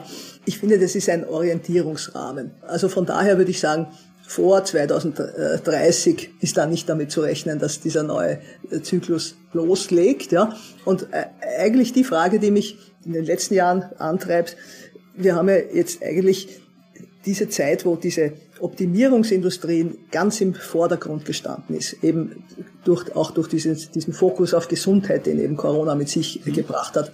Das ist meiner Meinung überhaupt nicht vom Tisch, ja, aber wir haben jetzt natürlich einen Rüstungssektor, der eigentlich überhaupt nicht diesen neuen Kriterien entspricht, obwohl natürlich auch die Waffensysteme in einer völlig anderen Art an die wenn man so will, Erfordernisse, äh, wenn man das überhaupt so nennen darf, angepasst werden, als das bei früheren Waffen der Fall ist. Ja. Das muss man vielleicht auch noch betonen, wenn ich davon ausgehe, dass also eben der Gesundheitssektor da so einen Kick der Erholung und der Erneuerung gibt, dann heißt das nicht, dass das auf den Gesundheitssektor beschränkt ist, sondern dass das jener Sektor ist, der diese entsprechende Transformation des, in Richtung kybernetisches Prinzip vorantreibt. Und das können wir in der Geschichte eigentlich immer so beobachten, dass es bestimmte Leitsektoren gibt, wie eben die Baumwollindustrie, die Eisenbahnindustrie, die chemische Industrie, das Fließband, das Automobil, äh, der Computer, äh, die Biotechnologie und so weiter, die die Sektoren sind, in denen sich die, die Transformation, wenn man so will, der Produktionsbedingungen so durchsetzt, dass sie dann in der Folge auch in, in, von anderen Branchen übernommen werden. Abgesehen davon haben wir natürlich ein Neben, immer ein Nebeneinander sozusagen verschiedener technischer Niveaus und das wird sich sicher auch in Zukunft nicht verändern. Also es wird sich nicht eine reine Kybernetik Kybernetisierung durchsetzen lassen, sondern, sondern nur eine Kybernetisierung in den Leitbereichen des, der Wirtschaft. Ich habe jetzt wahrscheinlich einige Hörer, die sich wundern, warum sie die ähm, Energiewende oder die Technologien zum Klimaschutz nicht erwähnt haben als treibende Faktoren eines neuen Aufschwungs. Weil das ist ja auch etwas, wo jetzt sehr viel Geld in die Hand genommen werden wird. Ja, ich glaube, das könnte man auch sehr gut äh, in das Modell integrieren.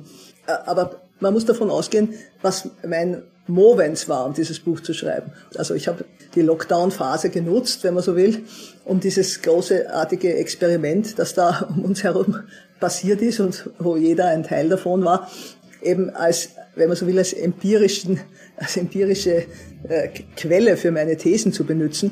Da ist jetzt, wenn man so will, äh, die Klimafrage oder ich würde es weiter sehen, die ökologische Frage nicht so im Vordergrund gestanden. Aber wenn wir davon ausgehen, dass sehr viel von diesem Prinzip der Selbststeuerung und der selbstlernenden Selbststeuerung, was ja eigentlich der, der Inbegriff von Kybernetik ist, wenn das eigentlich zunehmend in die Forschung und dann eben auch in die Umsetzung der Produkte und in die Dynamik der Wirtschaft umgesetzt wird, wir erleben das ja alle ganz stark mit, äh, können es beobachten an der Verwendung des Begriffes smart. In dem Moment, wo etwas smart wird, ne, ist es eigentlich etwas, das dieser flexiblen Anpassung und, und, und Selbstlernfähigkeit entspricht. Und das steht in dem Buch nicht so stark im Vordergrund, weil ich eben sehr stark von dieser Corona-Erfahrung ausgehe. Man könnte eigentlich das Buch sozusagen ein, weiteres Kapitel hinzufügen, würde ich sagen, wo man, wo man diese Umwelttechnologie auch unter diesem Aspekt betrachtet.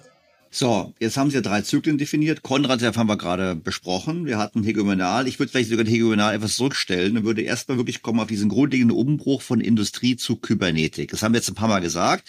Kybernetik ist im Prinzip das systemische Denken das heißt, dass man quasi in Systemen agiert, dass man eben versucht, komplexe Zusammenhänge besser zu ergreifen. Auf der anderen Seite, ich habe mich in Erinnerung, dass es auch schwierig ist, kybernetische Systeme zu steuern, also reinzugreifen. Vielleicht wollen Sie mir noch mal kurz erklären und auch den Hörern, was Sie damit wirklich meinen. Also dieser Übergang von Industrie Richtung Kybernetik. Was, vielleicht kann man es auch an Beispielen festmachen. Ja, der Kybernetikbegriff ist natürlich ein, in seiner allgemeinen Form ein älterer. Das hängt ja schon am Wort, denn Kybernetes, der Steuermann aus dem Griechischen, deutet ja schon auf dieses Prinzip des Steuerns, ja, noch nicht in dem modernen Sinn, aber, aber des Steuerns.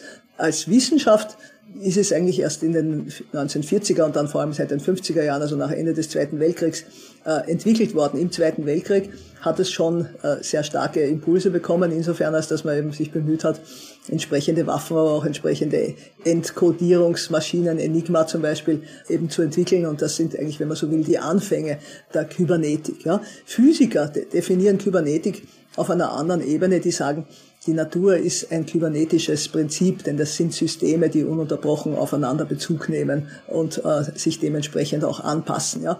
Das äh, nehme ich zur Kenntnis, aber es, es, sind die Begriffe in den verschiedenen Wissenschaften halt einfach auch anders gesetzt und äh, von daher nehme ich eben da diesen wirtschaftlichen äh, Kybernetik-Begriff. Ja. Und wenn ich jetzt sage, wir sind am Weg in, ein, in eine kybernetische Phase, dann habe ich ja darauf hingewiesen, das sind also ganz langfristige Übergänge, also die neolithische und die industrielle Revolution und jetzt die kybernetische Revolution.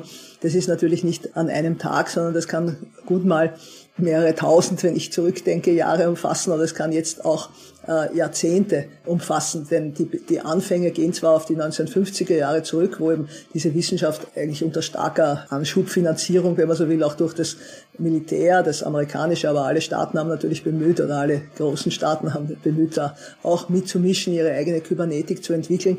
Das war eine Aufbruchsstimmung, würde ich jetzt mal sagen die die Kybernetik eigentlich zunächst einmal ja relativ abstrakt gesehen hat, weil ja in der, in der praktischen Anwendung, in der Industrieproduktion äh, und auch in der Kommunikation die Sache noch gar nicht entwickelt war, sondern das waren Mathematiker, die gleichzeitig Philosophen waren, die eigentlich überlegt haben, wie man eigentlich die, die Realität äh, durch ein systemisches Denken besser erfassen kann als, als über lineare Denkmodelle. Äh, der Übergang von einem, wenn man so will, Produktionsprinzip zu einem anderen, also von dem industriellen zu dem zu dem Kybernetischen, der durchlauft natürlich auch wieder verschiedene Phasen. Und das ist auch der Grund, warum ich das irgendwie auch in einem zyklischen Kontext sehe, ne? ohne dass es da ein Auf und Ab gibt. Ne?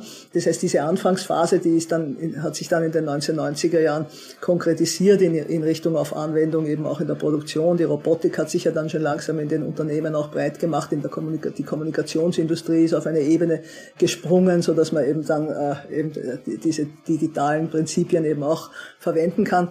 Und dann ist es ja eigentlich so rasch gegangen, dass wir manchmal überrascht sind, vor wie kurzer Zeit wir eigentlich uns noch ganz im Analogen bewegt haben. Äh, und in der Zwischenzeit ist eben all das wie PCs oder Mobiltelefone oder dann Smarttelefone oder eben auch dieses Einwandern dieser kleinen Mikroprozessoren, also dieser kleinen Computer in alle Gegenstände, die uns eigentlich begleiten und wo wir eben ständig in Kommunikation mit dem Hersteller oder auch ständig in die, in die Prozesse eingreifen können und wo eben auch Hoffnungen besteht, dass man das so weit vorantreiben kann, dass man halt dann den Kühlschrank sich selbst erneuern lässt oder die optimale Wohntemperatur oder die optimale Stadttemperatur die eben durch Erfassung aller Daten äh, so regeln kann, dass, äh, dass eben alles optimal läuft. Ja. Das ist auch ein Beispiel, das eben zeigt, wie eng das verknüpft ist mit den ganzen Debatten eben über, über die, den Wechsel in dem Energie- und Antriebssystem und was also eben dann nicht nur Auswirkungen auf den menschlichen Körper, sondern eben auch auf die, unsere Umwelt hat. Ne? Also wenn meine Interpretation dessen, was Sie geschrieben haben, und wenn ich jetzt übertreibe oder das falsch formuliere, bitte korrigieren, ist so ein bisschen folgende. Wir haben früher industrielle Revolution, da haben wir eine Entwicklung gehabt, die hat letztlich ähm, in einigen Ländern zumindest, nicht überall, aber dazu geführt, dass Demokratie möglich waren, dass Bürgerrechte möglich waren, bürgerliche Freiheiten möglich waren. Und sie scheinen ein bisschen in Richtung zu gehen, zu sagen, na ja, unsere Rolle in der Gesellschaft ändert sich, also unsere, die menschliche Rolle ändert sich, indem wir eher quasi Teile des kybernetischen Systems sind und da eben als Datenlieferanten und ähnliches eine wichtige Rolle spielen, verbunden auch mit einer, mit einer, da habe ich sie zumindest interpretiert, auch einer Gefahr für die bürgerlichen Freiheiten, weil sie sagen, wir kommen quasi in eine andere Phase der sozialen Strukturen, gesellschaftlichen Strukturen aufgrund des ökonomischen Umfelds ich glaube, diese Zusammenhänge sind ganz zentral, wobei es zwei Ebenen sind. Das eine ist, wie natürlich das ökonomische System, also in dem Fall zum Beispiel die industrielle äh, Revolution, auf die Möglichkeit des politischen Systems einwirkt. Und da stimmt, dass in den entwickelten Industrieländern die Demokratie äh, damit einhergeht. Äh, gleichzeitig müssen wir natürlich bedenken, dass, dass die Demokratie dort, wo die Rohstoffe herkommen, nicht so sein kann. Also das ist schon auch ein, ein, ein Konstitutionsfaktor dieses globalen Systems. Aber trotzdem, da würde ich Ihnen recht geben. Und dann gibt es aber noch die zweite Ebene, wo es natürlich die Auswirkungen auf die Sozialstruktur sind. Und da hat natürlich die industrielle Revolution, also die Einführung der Maschine und der Fabrik und der zentralisierten äh, Arbeit, äh, eigentlich die Abwertung eigentlich der häuslichen Produktion, des kleinen Handwerks und so weiter, auch dazu geführt, dass eben ganz neue Sozialformen entstanden sind, vor allem der Proletarier und eigentlich auch als seine Ergänzung auch die Hausfrau, würde ich sagen weil die hat es ja in der Form vorher auch nicht gegeben, sondern die haben ihre unterschiedlichen Rollen eben in der, in der häuslichen Familienwirtschaft gespielt.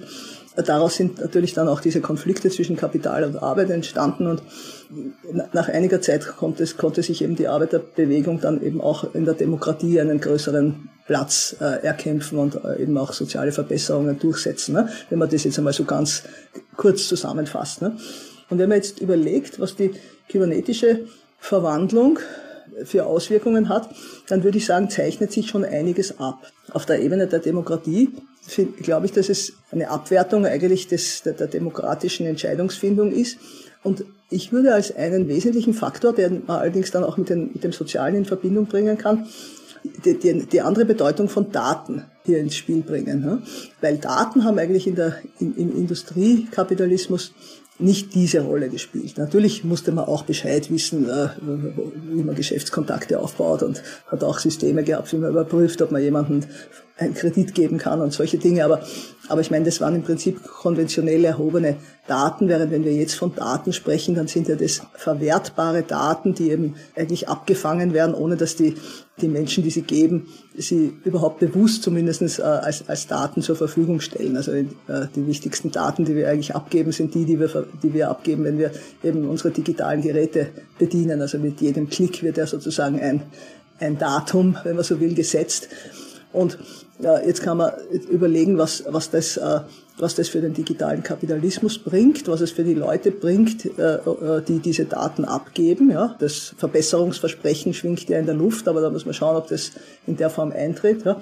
Aber auf der politischen Ebene muss man sagen, spielen die Daten natürlich auch eine große Rolle. Der, der, der Traum vieler Komplexitätsforscher ist ja so etwas wie eine Vollverdatung, äh, auf deren Basis man dann die besten Ergebnisse vom Algorithmus ausrechnen lässt, denn das menschliche Gehirn ist nicht in der Lage, natürlich eine solche Datenmenge zu verarbeiten und auf diese Art und Weise dann mehr oder weniger den Politikern schon vorgibt, in welche Richtung es zu gehen hat. Und ich würde meinen, das ist etwas, was eigentlich äh, in irgendeiner Weise spürbar ist. Ich sich ankündigt. Man kann ja nicht davon sprechen, dass, dass, äh, dass das voll ausgebrochen ist, aber, aber dieses, dieser Glaube in das, dass, dass Daten uns äh, den Weg weisen können, also dieser technologische Heilsgedanke oder man spricht auch von Solutionismus, ja, also dass sozusagen Daten und die entsprechende Verarbeitung alle Probleme lösen kann, das ist etwas, was meiner sehr stark die Demokratie unterminiert, aber es unterminiert auch das, was den Menschen ausmacht, also die Kompetenz des Menschen. Ja. Ich will jetzt da nicht äh, sozusagen das transhumanische Zeitalter heraufbeschwören, obwohl äh, es da einige von, gerade auch aus diesem, äh, aus diesem Kreis der Techniker gibt, die da ganz geil drauf sind ja, und auch der Meinung sind, dass da ganz wesentliche Fortschritte gemacht werden. Und ich, äh, es schaut auch so aus, als ob sehr viel Forschung in diese Richtung sozusagen neuer Schnittstellen zwischen, zwischen Mensch und Maschine und den Menschen eben praktisch wie als, Masch als Maschine zu, zu, zu konzipieren, der dann eben in dieser Interaktion eben auch zur Verbesserung der Ergebnisse beiträgt. Allerdings auf die Gefahr, seine, die Kompetenz, die er eben hat, im, im Sinn von Kreativität oder auch, auch, auch Renitenz oder, oder, oder Empathie oder so, zu verlieren. Und, und von daher würde ich sagen, ich habe das ja auch eingefangen, indem ich sozusagen verschiedene Stimmen der Technik-Euphorie und Stimmen der Technikkritik zu Wort kommen habe lassen, die sich durch die Menschheitsgeschichte oder vor allem also durch die Geschichte der, der, des Industriezeitalters drehen und wenden, ja. Aber ich finde viele von diesen, von diesen utopischen oder auch dystopischen Versionen, denen wir da begegnen, die waren ja die längste Zeit doch eher in den, in den Bereich des Romans oder des Films verbannt und die technische Machbarkeit war zum Beispiel der Cyborgs oder also das als, als Ausdruck eben dieser Mensch-Maschine-Verflechtung äh, war ja nicht praktisch möglich. Ne? Während jetzt geht es eigentlich von der Forschung her in Richtungen, wo diese Verschmelzungen stattfinden. Und ein ganz kleiner Ausdruck dessen, würde ich sagen, ist auch das, was wir jetzt eigentlich immer mehr erleben, nämlich dieses Platzieren von Sensoren am oder unter Umständen auch im menschlichen Körper. Also diese gibt es ja eine ganz große Quantify Self-Bewegung, die auch mit, mit großen eigentlich ökonomischen Hoffnungen der jeweiligen Anbieter verbunden ist, die eben sagen, vermisst einen Körper von Kopf über Brust bis zum Fuß auch die Sohle, verwende auch Textilien, verwende Armbänder, verwende, verwende alle möglichen Sensoren, zähle sozusagen deinen Puls, dein, dein, dein Herzschlag, deine, deine, deine Leberwerte und was weiß ich was alles.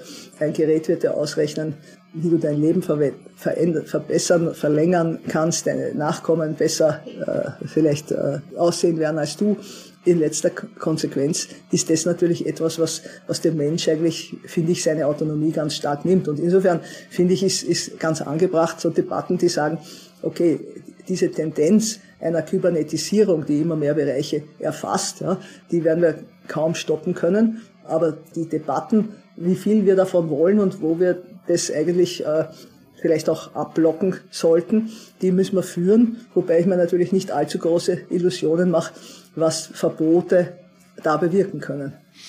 Die Frage ist, wenn ich Ihnen so zuhöre, man könnte ja auch sagen, na ja, weil Sie auch mehrmals Corona erwähnt haben, bis ich nochmal einordnen, wie die Corona-Lage und die Corona-Politik da mitwirkt. Aber das klingt ja schon, also einige Hörer werden jetzt sagen, na ja, das klingt so ein bisschen nach Verschwörungstheorie, dass da ein großer Plan ist und man will eigentlich uns alle umbauen und schippen und steuern und da gibt es so eine kleine Elite, da gibt es immer die Leute, die glauben, dass das World, World Economic Forum in Davos, dass die in Wirklichkeit schon alles durchdesignt haben und die sagen ja auch, man soll kein Vermögen mehr haben, etc., etc., dass die quasi da am Reißbett schon die nächste Gesellschaftsform entwickeln und wir da immer mehr zum Spielball werden. Ich meine, es ist das, was, was ich jetzt Verschwörungstheoretikern nennen würde sind Sie ja nicht, würde ich jetzt mal sind nicht eingeladen, aber vielleicht können wir vielleicht mal sagen, was, wie, wie sehen Sie das und wie grenzen Sie sozusagen Ihre Überlegung davon ab? Ich, ich weiß eigentlich gar nicht genau, was man da in dem Zusammenhang mit Verschwörungstheorie in Verbindung bringen kann. Ich meine, ich gehe von einer ganz klaren sozioökonomischen Analyse aus und ich äh, sage auch nicht, dass die, das Fabriksystem eine Verschwörung der Kapitalisten gegen die damals eben erst entstehenden Lohnarbeiter äh, gewesen ist. Obwohl man äh, sagen könnte, wenn man die Frage stellt, wem nutzt, dann hat es den Kapitalisten genutzt, natürlich nicht allen, aber als Klasse hat es ihnen auf jeden Fall genutzt. Die Lohnarbeiter wurden eigentlich in eine, wenn man so will, äh, zuliefernde Position gebracht, wurden um eigentlich auch zumindest im Vergleich mit den äh, Handwerkern um, um ihre Kompetenzen gebracht, wurden eigentlich haben sie ja damals selbst so bezeichnet, ich würde den Begriff jetzt so nicht verwenden, versklavt. Ne? Ich würde sagen, damals hätte man die äh, Sozialisten, die so etwas kritisiert haben als Verschwörungstheoretiker bezeichnet, obwohl man ja sagen muss, es hat ja eine Evidenz gegeben, dass diese Veränderungen stattfinden, ja? dass diese Veränderungen dann auch teilweise überwunden werden konnten, teilweise aber natürlich immer noch in einer sehr ungleichen äh, Einkommens- und Verteilungsstruktur weiterleben, ist die eine Sache. Na gut, und jetzt äh, gibt es eben neue äh, Krisen in diesem industriellen Kapitalismus, der funktioniert nicht mehr nach diesem alten System, ja? der produziert nicht genügend Profite, der produziert äh, äh, enorme Umweltbelastungen, der kann nicht so viel sozusagen Aufstiegsmöglichkeiten bieten, dass die Leute dann auch konstruktiv in ihm, ihm mitarbeiten. Ja, wobei man da sagen muss, in den Schwellenländern ist ja die Mitarbeitsbereitschaft viel größer als in den alten Industrieländern, die eben da eigentlich auch, auch von diesem geopolitischen Wandel betroffen sind, dass bei ihnen eigentlich äh, die, die Versprechen des Industriekapitalismus eben jetzt nicht mehr eingelöst werden können. Ne? Also diese vielen Krisen, die eigentlich diese modernen Gesellschaften eigentlich seit den 70er Jahren treffen und, und ja auch zu allen möglichen äh, Konflikten und, und, und, und auch Anpassungen natürlich geführt haben. Ich meine, das ist ja genau das, aus dem heraus diese Verwandlung eben in ein, in ein kybernetisches Zeitalter entsteht. Äh, da spielt die Technik eine sehr große Rolle, aber ich würde trotzdem nicht sagen, dass die Technik die einzige Triebkraft ist. Wenn nicht auch eine Bereitschaft in der Gesellschaft und bei den wesentlichen Akteuren wäre, äh, diese Art von Technik eben zu finanzieren und einzusetzen, einerseits äh, um der Profitabilität ihrer Unternehmen willen, aber andererseits auch um der, um der Steuerung sozusagen komplexer Gesellschaften auf politischer Ebene. Da kommen natürlich verschiedenste Interessen ins Spiel, genauso wie die Kapitalisten im 19. Jahrhundert haben natürlich jetzt auch die wenn man so will, die, die IT-Unternehmen oder die, die Pharmakonzerne, von mir sagt im, im Umweltbereich, äh, eigentlich können wir da verschiedene Branchen nehmen, die da eben jetzt äh, stärker ins, in die Führung kommen, haben ihre Interessen. Äh, nur deshalb, weil die versuchen, ihren Interessen zum Durchbruch zu verhelfen, kann man ja noch nicht sagen, das sind die Zampanos, die da diese Sache irgendwie sich ausdenken, sie bestellen, sie umsetzen. Ne?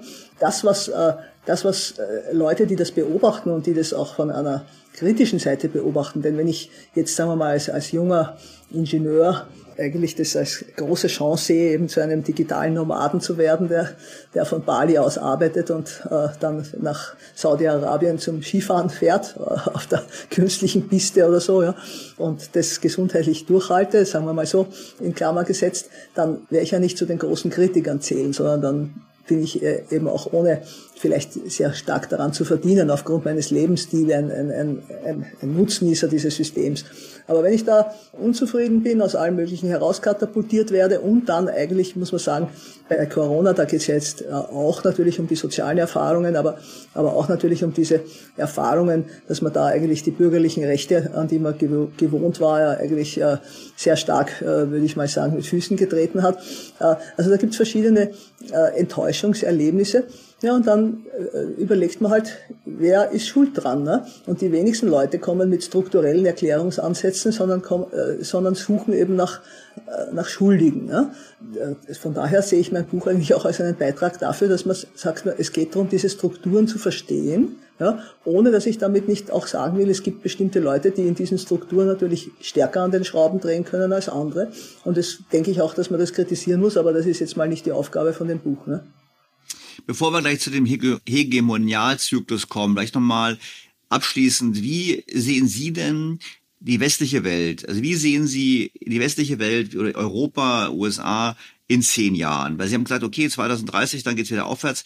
Was, was, für, was haben wir da? Was für eine Wirtschaft haben wir da? Was für eine Gesellschaft haben wir da?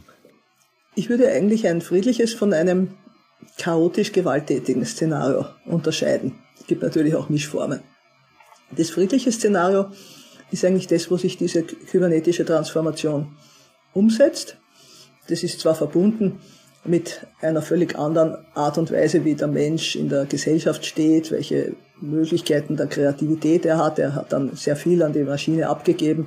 Wir sehen es ja jetzt mit diesen ganzen Chat-GTP und sonstigen Programmen, die ja eigentlich den Menschen in einer ähnlichen Weise dequalifizieren, wie das äh, die Maschine gegenüber dem Handwerk im 19. Jahrhundert der Fall gewesen ist. Ja.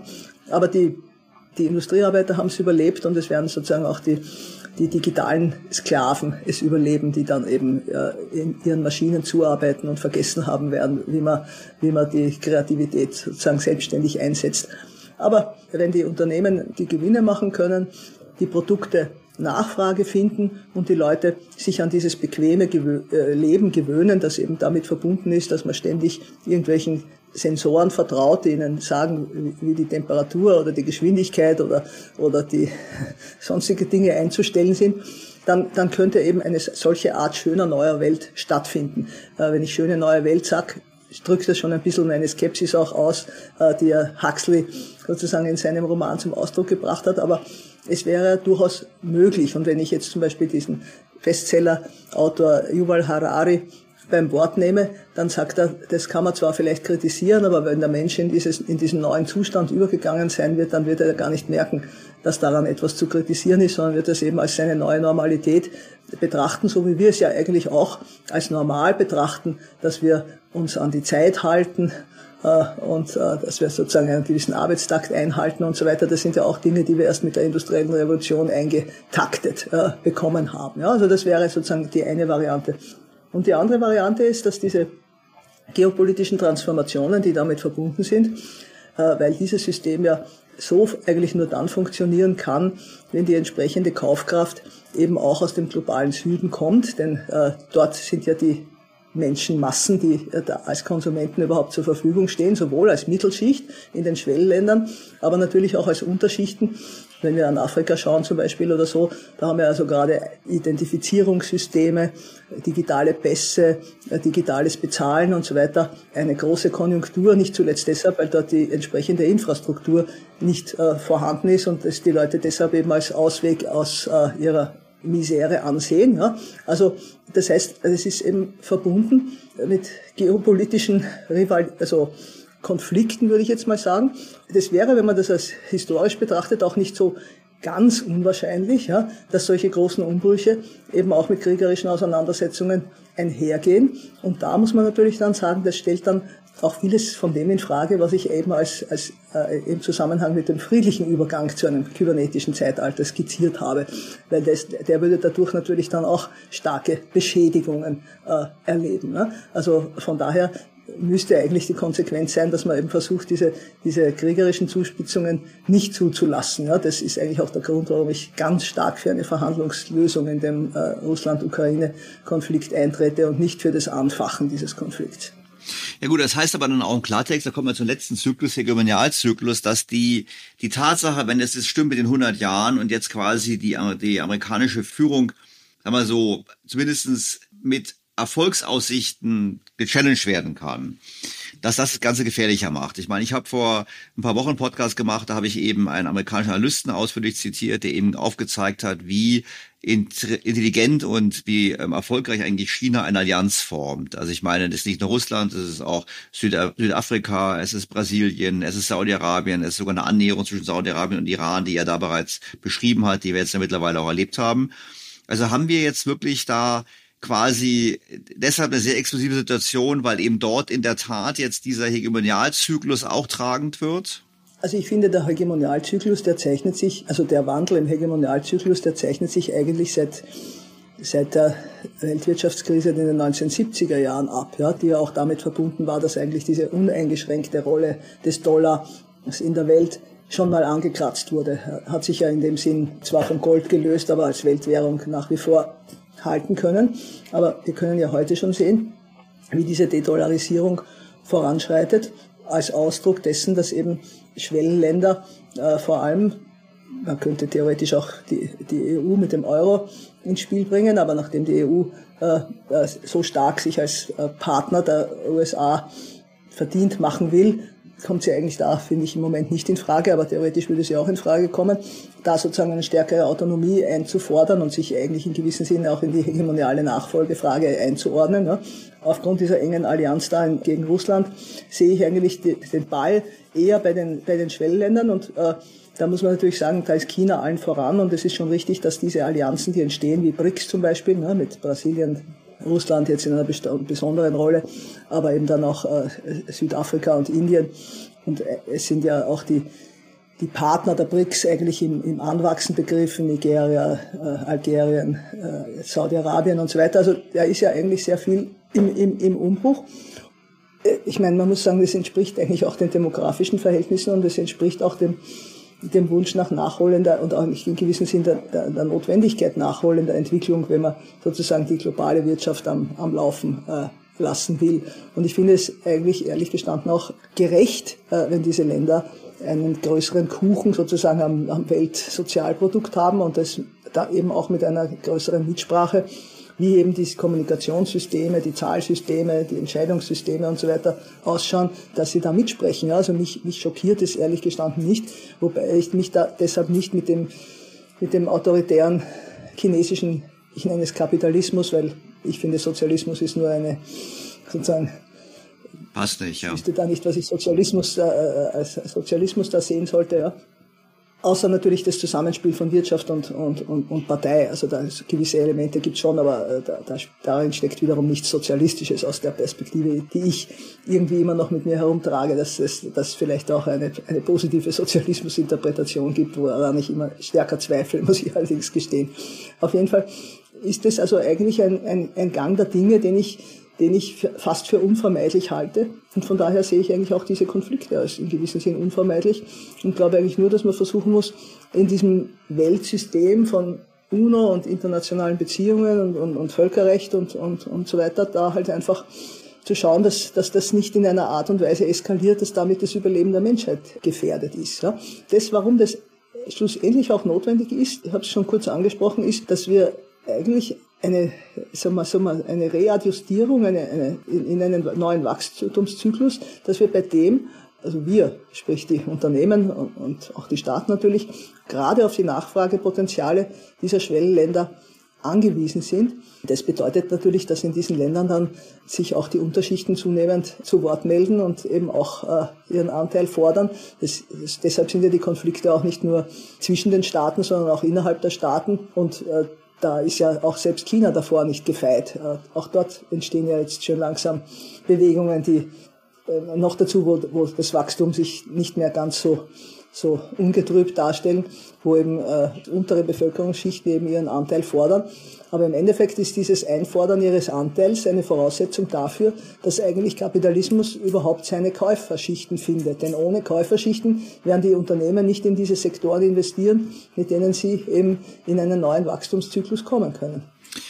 Frau Professorin Kurmlosche, bevor wir zum Ende kommen, jetzt haben wir eine Frage. Wir haben jetzt ein Zukunftsbild ausgemalt. Wenn wir beide jetzt nächste Woche zur deutschen Bundesregierung gehen würden, wir würden ins Kabinett gehen und würden sagen, das Szenario ist so und so, die haben alle einen Podcast gehört, sagen alle, haben wir verstanden, was sollen wir tun? Und ich möchte jetzt nicht über Außenpolitik reden, sondern ich würde mich wirklich interessieren, was müsste man denn politisch tun, um eine Gesellschaft fit zu machen für die Zeitenwende? Und da habe ich jetzt natürlich den großen Vorteil, dass ich als Historikerin in diese Delegation niemals ausgewählt werden würde. Ne? Obwohl ich mich doch jetzt... Ja, mich als Podcaster als auch nicht. Also machen Sie mal keine Sorgen. Wir können trotzdem mal davon ausgehen, wir können immer davon ausgehen, dass wir da trotzdem wären und uns sagen würden, äh, wir, wie, Sie können natürlich schon, ich könnte natürlich schon sagen, naja, wir haben, was haben die Gesellschaften gehabt, die vergangene Transformation zum eigenen Nutzen genutzt haben. Also die quasi stärker rauskamen relativ zu anderen aus der Transformation als als wir voreingegangen sind. Da gibt es bestimmt Beispiele. Also kann man sagen, okay, ich, ich, ich, ich erfinde es jetzt mal. Die USA waren die großen Gewinner der industriellen Revolution am Ende, weil sie einen großen Binnenmarkt hatten, weil sie früh auf Massenfertigung gesetzt haben, Skaleneffekte etc. etc. und haben deshalb Vorteile bekommen. Die digitalen Unternehmen, die heute erfolgreich sind, dass die haben ein ähnliches Prinzip, die haben profitiert vom großen amerikanischen Markt, von der Weltsprache, von der Standardsetzung und haben dann quasi konsequent die Welt erobert. Also würde ich schon sagen, da gibt es Voraussetzungen, kann man sagen, okay, was ist die Voraussetzung gewesen? Die Voraussetzung war einfach, dass es so ein Ökosystem gibt wie Silicon Valley, welches weltweit Talente anzieht und wo man, äh, wo man eben entsprechend auch investiert hat in die Bildung, in die Ausbildung von, von Mathematik, IT und ähnlichem. Also vor dem Hintergrund, ich könnte schon so eine Geschichte erzählen, ohne zu wissen, ob das jetzt wirklich die ganze Wahrheit ist. Aber wenn wir jetzt, also wenn wir jetzt sitzen jetzt da und Herr Scholz sagt das zu uns, also pass mal auf, es war schön und gut. Was muss jetzt tun, damit Deutschland fit ist für diese Zeitenwende? Erstens muss Deutschland äh, diese internationalen Beziehungen so pflegen, dass es nicht versucht, vergangene Größe in aussichtsloser Weise äh, zu extrapolieren in die Zukunft. Ja. Noch dazu mit einem Partner, USA, der am absteigenden Ast sitzt, sowohl innenpolitisch als auch weltpolitisch. Ja. Dass natürlich äh, Mächte am absteigenden Ast alle möglichen Ressourcen haben, wie Militär oder auch Dollar oder oder sonstige Kommunikationsmittel, um das hinauszuzögern. Das beobachten wir schon seit einiger Zeit und äh, das wird sich aber meiner Meinung nach nicht auf die Dauer machen lassen, obwohl natürlich unter Umständen auch sowas möglich ist, weil ich, ich finde, es gibt keinen offen, also keinen klaren Ausgang dieser Sache. Ja? Aber das würde so eine Botschaft sein, sich sozusagen von diesem Partner zu lösen und gleichzeitig nicht versuchen, in der Tradition sozusagen der, der, einer starken Großmacht, äh, die Deutschland natürlich in der EU in der Zwischenzeit darstellt, eigentlich sozusagen die, die europäische Dominanz in der Welt fortzusetzen, sondern zur Kenntnis zu nehmen, dass es eben in einer multipolaren Welt lebt, wo eben sehr viel Dynamik und, und Innovation und so weiter eben auch aus den Schwellenländern kommt und dass man mit denen äh, sich äh, einigen muss. Und wenn man sich auch nicht auch mit den Entwicklungsländern äh, äh, in einer solidarischeren Weise äh, verhält, wird man natürlich das ganze Elend, was von dort auf die äh, entwickelte Welt überschwappt, auch nicht umgehen können. Das ist meiner Meinung nach ist die einzige Lösung der Migrationskrise die Schaffung von Überlebensmöglichkeiten der Menschen in den Ländern selbst. Und das bedeutet natürlich auch andere Wirtschaftsbeziehungen zu denen. Also daraus äh, lässt sich, wenn man so will, schon ein ganzer Forderungskatalog ableiten. Was den Umgang mit diesem, mit der, mit der digitalen Transformation anlangt, da würde ich sagen, ich glaube nicht, dass äh, sie sich umkehren lässt.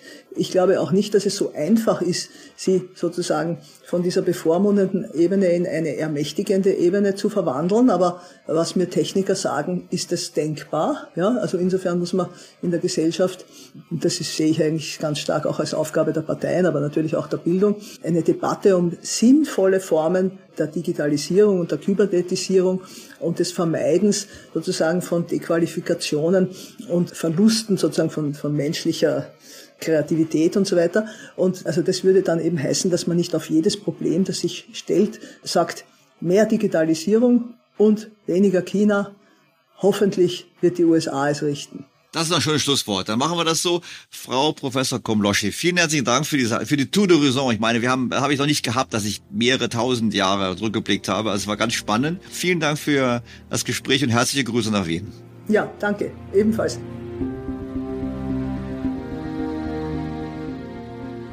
Wir erleben also eine Zeitenwende wirtschaftlicher Art, aber auch gesellschaftlicher Art. Und ich denke, Professor Komloschi ist nicht alleine mit ihren Sorgen zu den Folgen für unsere Gesellschaft. Kein geringerer als der Historiker und Bestsellerautor Yuval Noah Harari schrieb im Economist Folgendes. Worüber wir sprechen, ist möglicherweise das Ende der Menschheitsgeschichte. Nicht das Ende der Geschichte, sondern nur das Ende ihres von Menschen dominierten Teils. Was passiert mit dem Lauf der Geschichte, wenn die KI die Kultur übernimmt und anfängt, Geschichten, Melodien, Gesetze und Religionen zu produzieren?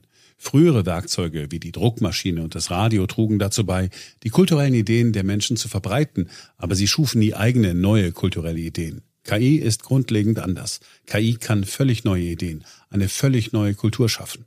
In den kommenden Jahrzehnten könnten wir in den Träumen einer außerirdischen Intelligenz leben.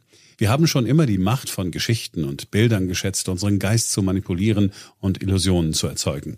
Deshalb haben die Menschen seit der Antike Angst, in einer Welt der Illusionen gefangen zu sein sein Fazit. Wir sind gerade hier auf der Erde einer außerirdischen Intelligenz begegnet.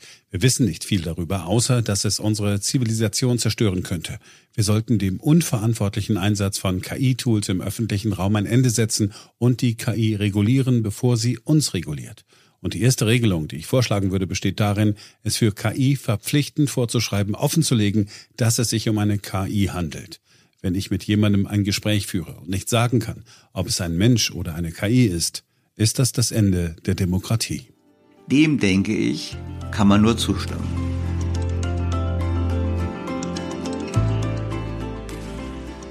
Bleibt mir, verehrte Hörer, Ihnen erneut sehr herzlich fürs Zuhören zu danken und Sie auf den kommenden Sonntag hinzuweisen. Interessanterweise sind solche Umbrüche, wie wir sie gerade erleben, häufig auch mit Finanzkrisen verbunden. Zumindest, wenn man auf die Geschichte der langen Wellen der Konjunktur blickt. Und dazu machen wir mehr am kommenden Sonntag, wenn ich mit einem der führenden deutschen Ökonomen über seine Lehren aus früheren Finanzkrisen spreche. Bis dahin freue ich mich auf Ihr Feedback, Fragen, Kritik und Anregungen. Ihr Daniel Stelter. BTO Beyond the Obvious 2.0 featured bei Handelsblatt.